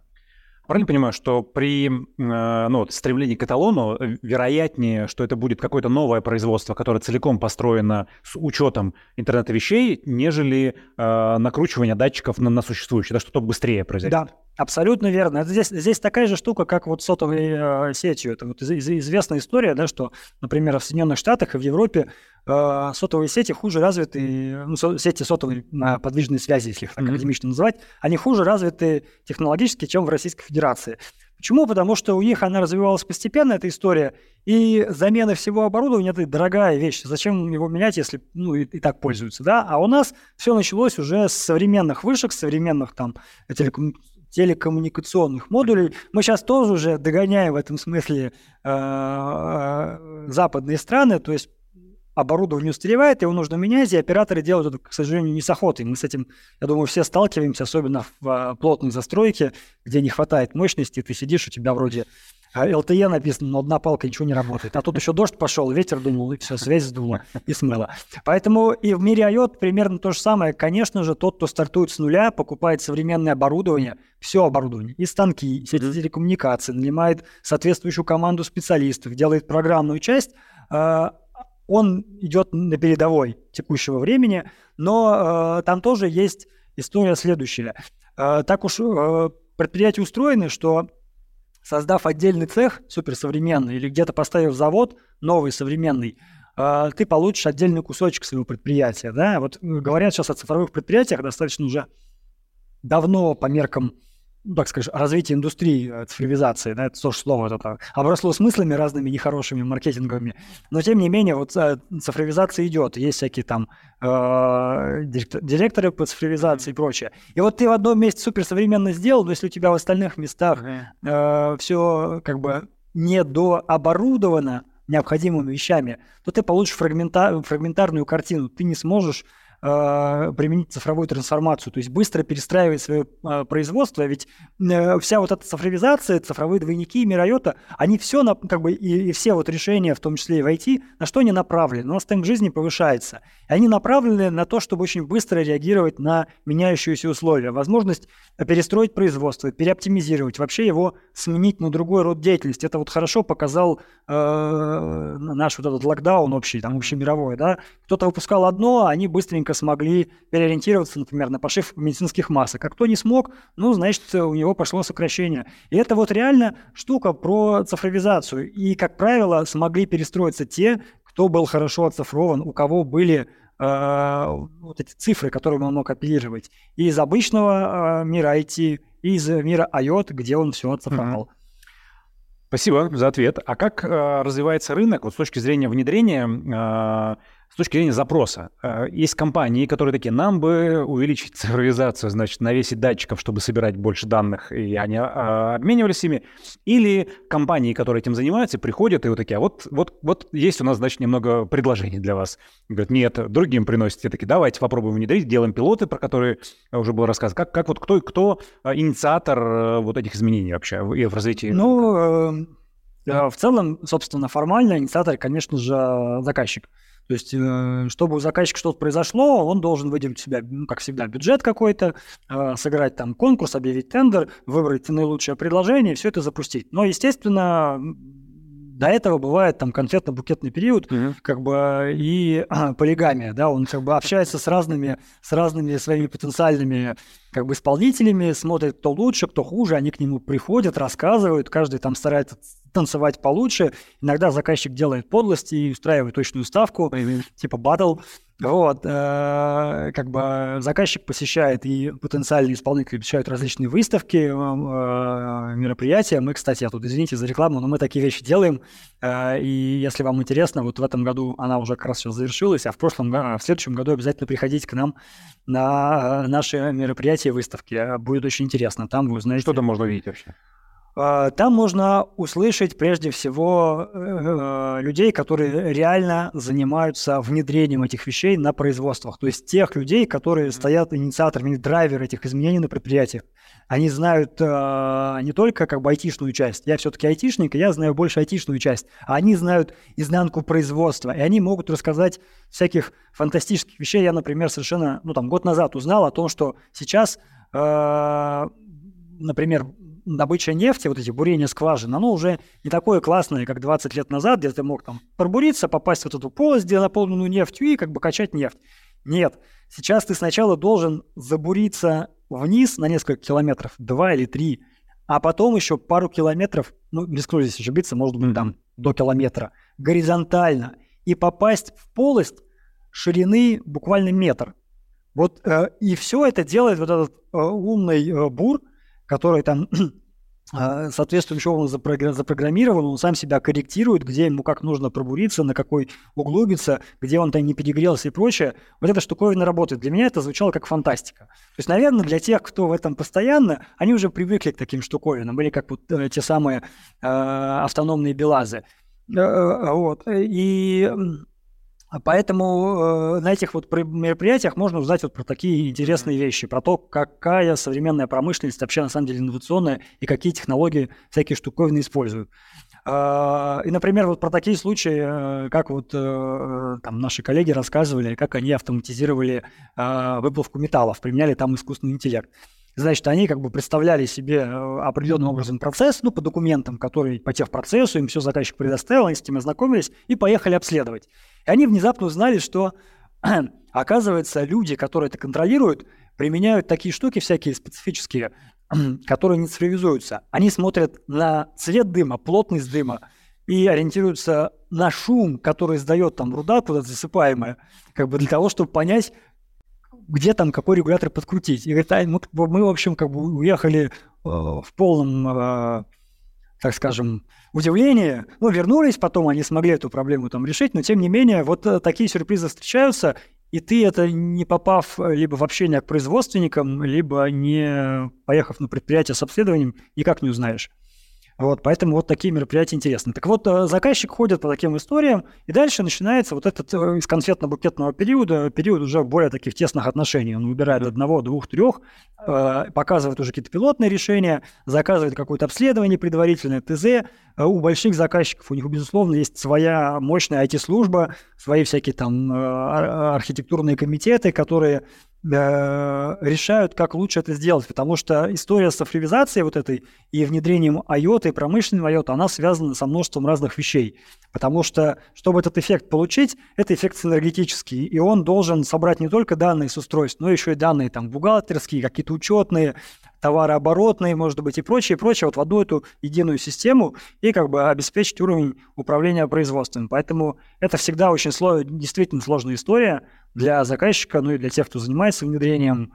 И, в общем-то, это большие комплексные проекты, как правило. Но они делаются, понятно, как любые комплексные проекты по частям, но, тем не менее, это такая вот сложная история, занимающая иногда э, несколько лет. Но они, крупные клиенты, они готовы же приходить э, в компании, которые занимаются разработкой, или же им проще купить такую компанию, например, внутри, потому что, ну, там нефтяные, например, да, они же часто вертикально интегрированные компании, где все внутри, и им проще самим это Хороший пример. А, мы в прошлом году создали совместное предприятие с «Газпром нефтью», как раз и сделали э, там форк от, нашей, от нашего продукта, платформы, цифровую платформу э, нефти и газа. Это отдельное решение, которое там призвано автоматизировать специфические вещи в нефтегазовой отрасли.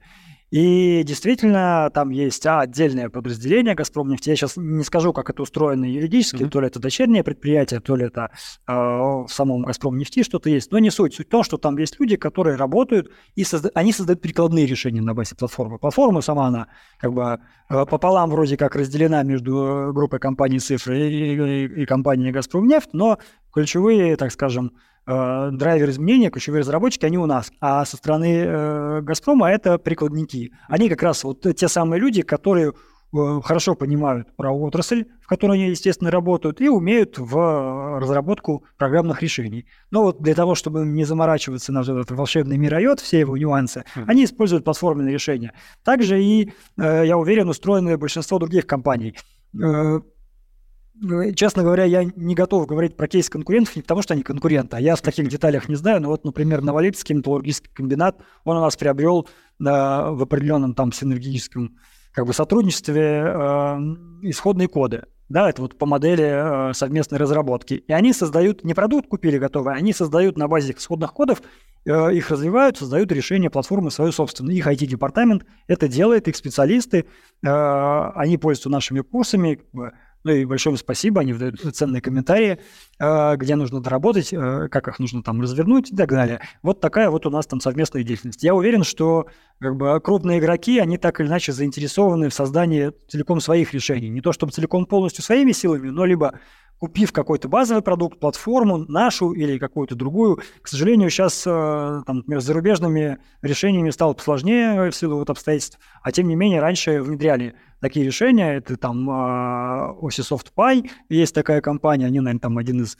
широко у нас э, известных игроков на этом рынке, да, в Российской Федерации, или там Underwear, они, по-моему, переименовались, я, честно говоря, новые названия их не помню, но тем не менее, они тоже создавали цифровые платформы. У них было, конечно, там большое преимущество, это продукты с большой историей, им как бы доверяли, они там многократно опробованы, вот. Ну, у нас там были свои преимущества, и, в общем, мы успешно конкурировали, и было, в общем, очень здорово. Но сейчас это чуть поменялось, и в целом мы считаем, что эта ситуация там не то, что прям хуже, но поскольку конкуренции нет, э, очень иногда тяжело себя в тонусе держать. То есть такой, ну, все же хорошо, расслаблюсь, но нет.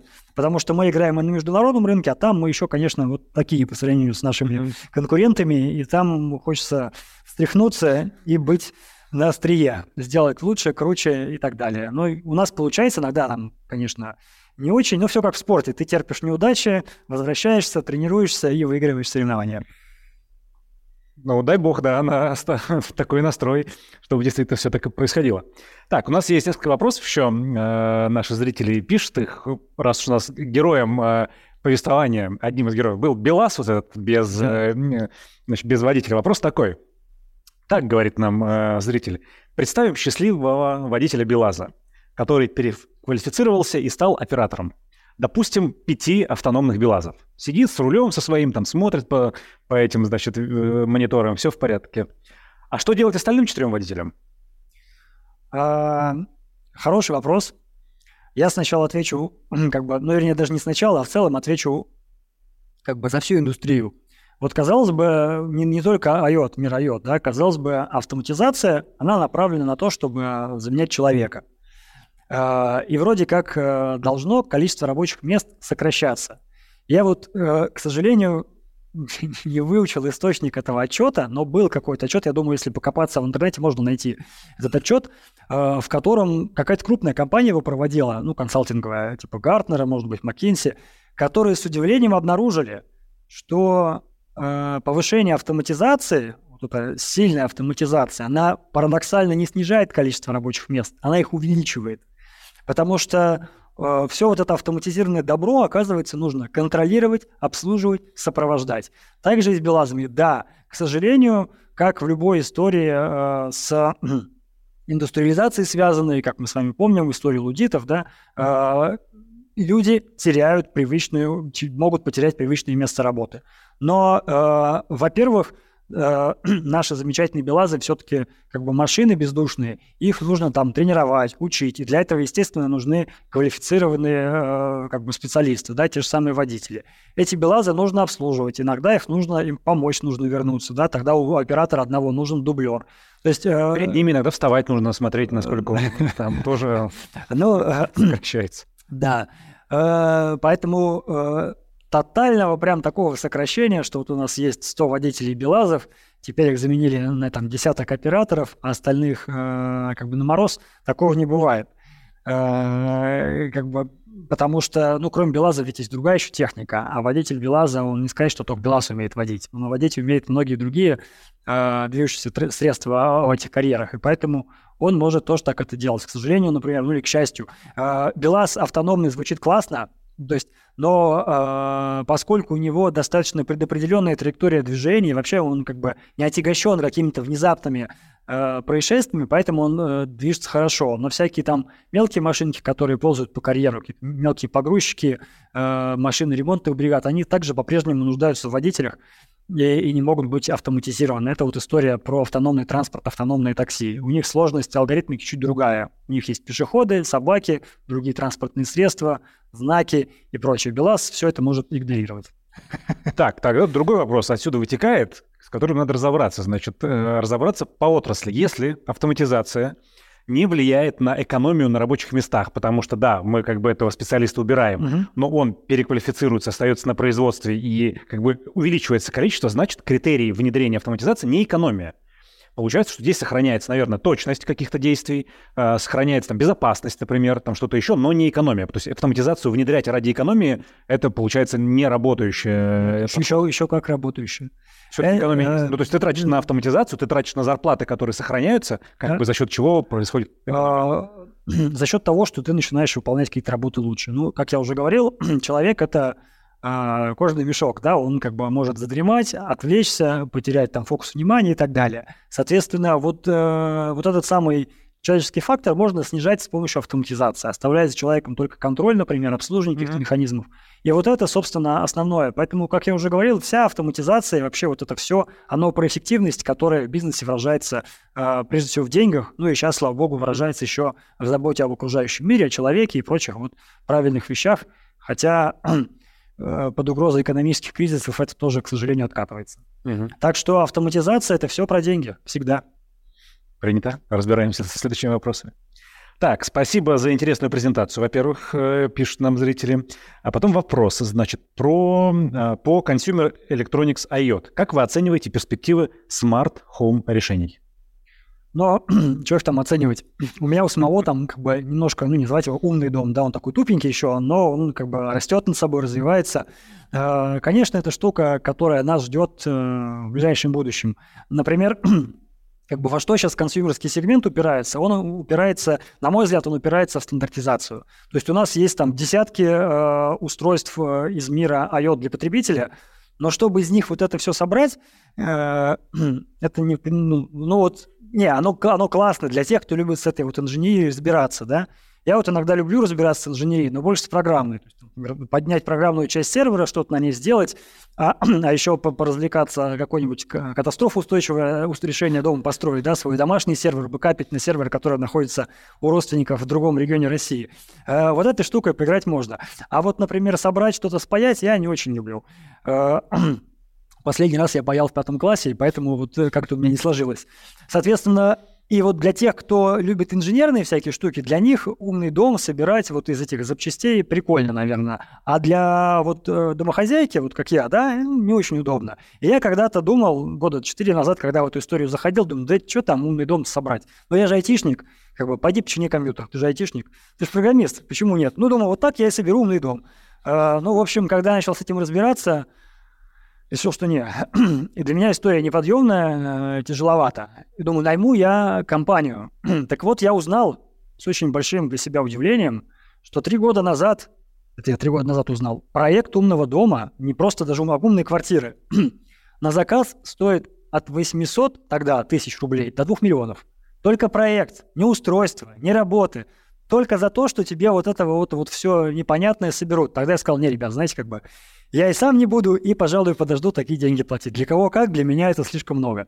Я не готов. Э, и поэтому у меня вот дом, он такой тупенький, то есть он умеет проветривать, когда это самое, чтобы температуру поддерживать я не стал, потому что в целом я люблю, чтобы было тепло дома. Но вот можно поставить такие простые датчики на теплые полы, на всякие там, э, можно соединить всякие устройства типа стиральных машин, всяких этих э, духовок, печек и так далее тоже в сеть и подавать им сигналы, как-то это программировать. Да, можно автоматизировать шторы, для этого есть всякие вот эти приводы, которые шторку могут раздвинуть, задвинуть, э, в смысле наоборот, задвинуть, раздвинуть, да, при наступлении дня или при команде. Э, я одно время очень хотел купить Э, кочеварку, которая умеет варить кофе э, по твоему пробуждению, там, либо по будильнику, либо видишь, что ты уже такой раз встал, у нее датчик движения срабатывает, она зажигает. Причем такая кофеварка хипстерская. Такая платформочка, у нее газовая горелка, турка стоит. В общем, очень красивая история, но она была не готовый продукт, а был этот краудфандинг, когда ты должен денежку заплатить. Я, в общем-то, заплатил, но, в общем, а кофеварки так у меня и нет. Вот, так что, конечно же, нас ждут умные дома, умные автомобили и интернет всего. Вопрос просто э, того, когда это станет из все-таки дорогих достаточно игрушек, в реально потребительский сегмент придет именно вот комплексный, комплексных вот этих умных решений. Мне кажется, что с учетом того, что мы сейчас немножко э, в глобальной экономике мировой немножко отброшены и по количеству производимых всяких печатных плат, сейчас это все снижается. Я думаю, всякие страшные отчеты там кто-то почитывает наверняка о том, что спрос не, ну, как бы слишком высок, а предложение не успевает сейчас за спросом по печатным платам, по вот этим маленьким э, датчикам, по чипам, потому что был большой простой на производящих э, как бы странах. Да и что там греха таить, таких стран-то не очень много, которые все это производят. А, и поэтому здесь, получается, яйца там в пару корзин сложены, и эти корзины основательно так потряслись. Поэтому мы немножко будем отставать, в том числе и в потребительском сегменте, но не готов делать какие-то годовые прогнозы. Но судя по тому, как это развивалось раньше, ну, лет пять. Наверное, лет пять, и а, эти решения придут уже широко в а, консюмерский сегмент. уже более широко. То есть дома будут более э, умными, их более будет просто соединять как бы, э, в одни решения. Ведь компьютеры тоже когда-то были такой штукой, с которой могли работать только программисты. Через пять лет можно задумываться о проекте умного дома. Э, да, тогда он стоить будет тоже 800 тысяч, но я думаю, инфляция сделает свое дело, даже небольшая, и поэтому это будет не так дорого. Принято. Так, пара вопросов у нас еще есть, давайте разберемся с ними. В чем отличие понятия IOT от стандартного доброго ASU-TP? В моем понимании последняя аббревиатура более точно передает смысл. Но что такое СУТП? Автоматизированная система управления производством. А, что она делает? На самом деле, АСУТП очень похоже на прародителей того, что называется киберфизическими системами. Это штуковина, это тоже такое слово, оно так звучит. Ты себе сразу представляешь человека, который работает за станком, у него э, как бы в череп такая штука какая-то металлическая, значит, внедрена. И одна рука вместо живой человеческой, она манипулятор. Нет. Оказывается, я с этим тоже, приходя в мир IOT э, вообще и промышленный интернет в частности, разбирался, оказалось, что это простая штуковина, ну, как бы, опять если объяснять вот по поверхности, это когда у нас с вами реальный мир э, соединен наборами датчиков э, с миром вот цифровым. Э, в цифровом мире существуют определенные процессы, алгоритмика, э, иногда вовлечение человека и потом обратное влияние. И вот это вот такая как бы петля, по которой все это движется, весь этот процесс, включая людей, устройства, а, а, технику, программы и там окружающую среду, вот это киберфизическая система. Ну, как я это понял, на самом деле тут я не готов сказать, что я там строгое определение дал. Так вот, АСУТП это прародитель, и, конечно же, она что позволяет? Она позволяет корректировать работу производства э, как бы там в реальном времени. А чем она отличается от мира йод? Ну, с точки зрения принципа отличается, наверное, охватом да, ведь IOT это в том числе и промышленный IOT, он не только про управление производством, он еще, например, про промышленную безопасность, он еще и про какие-то там э, другие истории, да, там про логистику, например, когда мы можем с вами RFID-датчиками обмерить всякие, вешать наши всякие датчики, и IOT прежде всего про ценность, то есть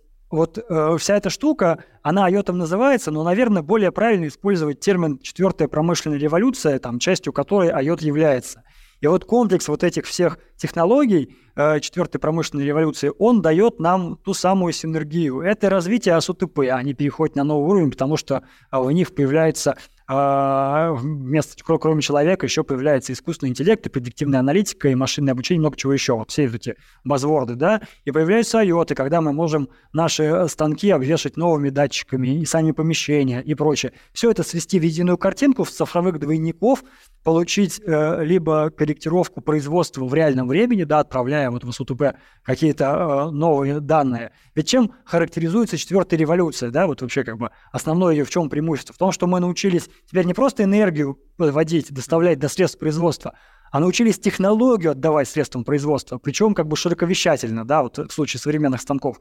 Ты в одном месте это все опробовал, алгоритмику все отладил, как бы и отдал ее вокруг а еще завел это на всякие самообучающиеся алгоритмы, да, и как бы у тебя получилась петля, которая э, корректирует работу, получает данные, еще лучше позволяет тебе там что-то эффективнее производить.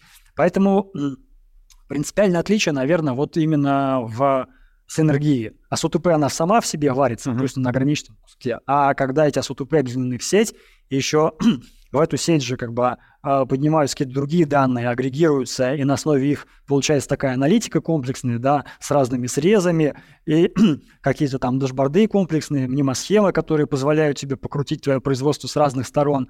А, вот это вот все, оно дает вот эту самую синергию, позволяет э, давать очень классные эффекты. Ну, прежде всего экономически, но не только. Надеюсь, я... Да, разобрались в терминологии. Ну, давайте финальный вопрос. Э, ответим на него. Значит, каждый производитель IoT-устройств стремится сделать вендор-лог на свои сервера. Есть ли надежда, что индустрия придет к некоторому стандарту, который позволит завести свои датчики на свою доверенную инфраструктуру? Ну, я вот вторую часть не очень понял про датчики доверенную инфраструктуру. я думаю, а, общий ответ – да. Конечно же, мы это с вами можем наблюдать э, как бы в, других наших областях жизни. Конечно, поначалу э, каждый вендор делает свое. И не потому, что он такой злой, у него есть план по захвату мира, и, и там как бы сделать вот этот вендор-лог, как бы подсадить заказчика на иглу и так далее. Э, нет, такая идея тоже есть. Я как представитель вендора вам скажу, конечно, хочется, чтобы любой заказчик использовал только наше решение, э, но при том, э, вы знаете, с чем вендор сталкивается? Невозможно сожрать рынок. Это тяжело. Ну, то есть ты хочешь этого сделать, да, но и тебе это не надо на самом деле. У тебя должно возникать как бы способы захвата этого рынка и перехода в этот рынок другие. Плюс все-таки конкуренция нужна. Она не позволяет тебе как бы сидеть на месте и жреть, застой тебе не, не вгонять. Так вот, э, со стандартами э, протоколов, IOT-устройств, я вот уже шутил, что мы все придем к одному стандарту. На самом деле нет. Количество стандартов э, протокольных, стандартов подключения, стандартов сетей а, оно снизится, оно уже как бы устаканивается. И они, эти стандарты, крутятся не вокруг э, вендоров сейчас уже, а э, вокруг того, какие они задачи решают. Безусловно, вендор-лог происходит больше сейчас на программных вот этих решениях, платформах и так далее. Безусловно, он происходит иногда на, на, на условно, ну, какой штекер, куда воткнуть, какой разъем, да, вот на этих вещах он происходит. Но опять же, как мы видим э, в разных историях, а, эта штука будет вынуждена стандартизоваться, чтобы двигаться дальше, потому что в какой-то момент рынок столкнется ну, с тем, что он просто дальше двигаться не может, развиваться не может, потому что у него вот там слишком много стандартов, и он его будет. Mm-hmm. Вот, наверное, так. Спасибо за вопросы, друзья. Позитивные перспективы. -то. Спасибо большое за лекцию. Спасибо, друзья, вам за вопросы. Напомню, что если вдруг посмотрели не сначала, видео будет у вас доступно а, через несколько дней на портале Лектория все сможете посмотреть, пересмотреть, разобраться в нюансах, посмотреть на какие-то материалы в презентации. В общем, все это будет у вас. Так что смотрите, отправляйте коллегам, а, приглашайте других э, коллег к просмотру. Кто не успел, спасибо за то, что были сегодня с нами. Ну а через некоторое время э, к вам придет письмо от э, коллеги Евгения, которого он уже сегодня анонсировал в ходе лекции, от Дмитрия Луковкина, который подробно расскажет о беспилотной промышленной технике. Ну а через неделю уже после письма Дмитрий приедет к нам в студию, чтобы провести лекцию отсюда, рассказать вам все самое важное и интересное, что нужно будет. Так что встречайте лекцию, ну, письмо, а потом увидимся с вами на очередной лекции в лектории «Ядро». Спасибо, что были сегодня с нами. Спасибо за то, что посещаете наш лекторий. И увидимся в следующий раз. До новых встреч. Пока.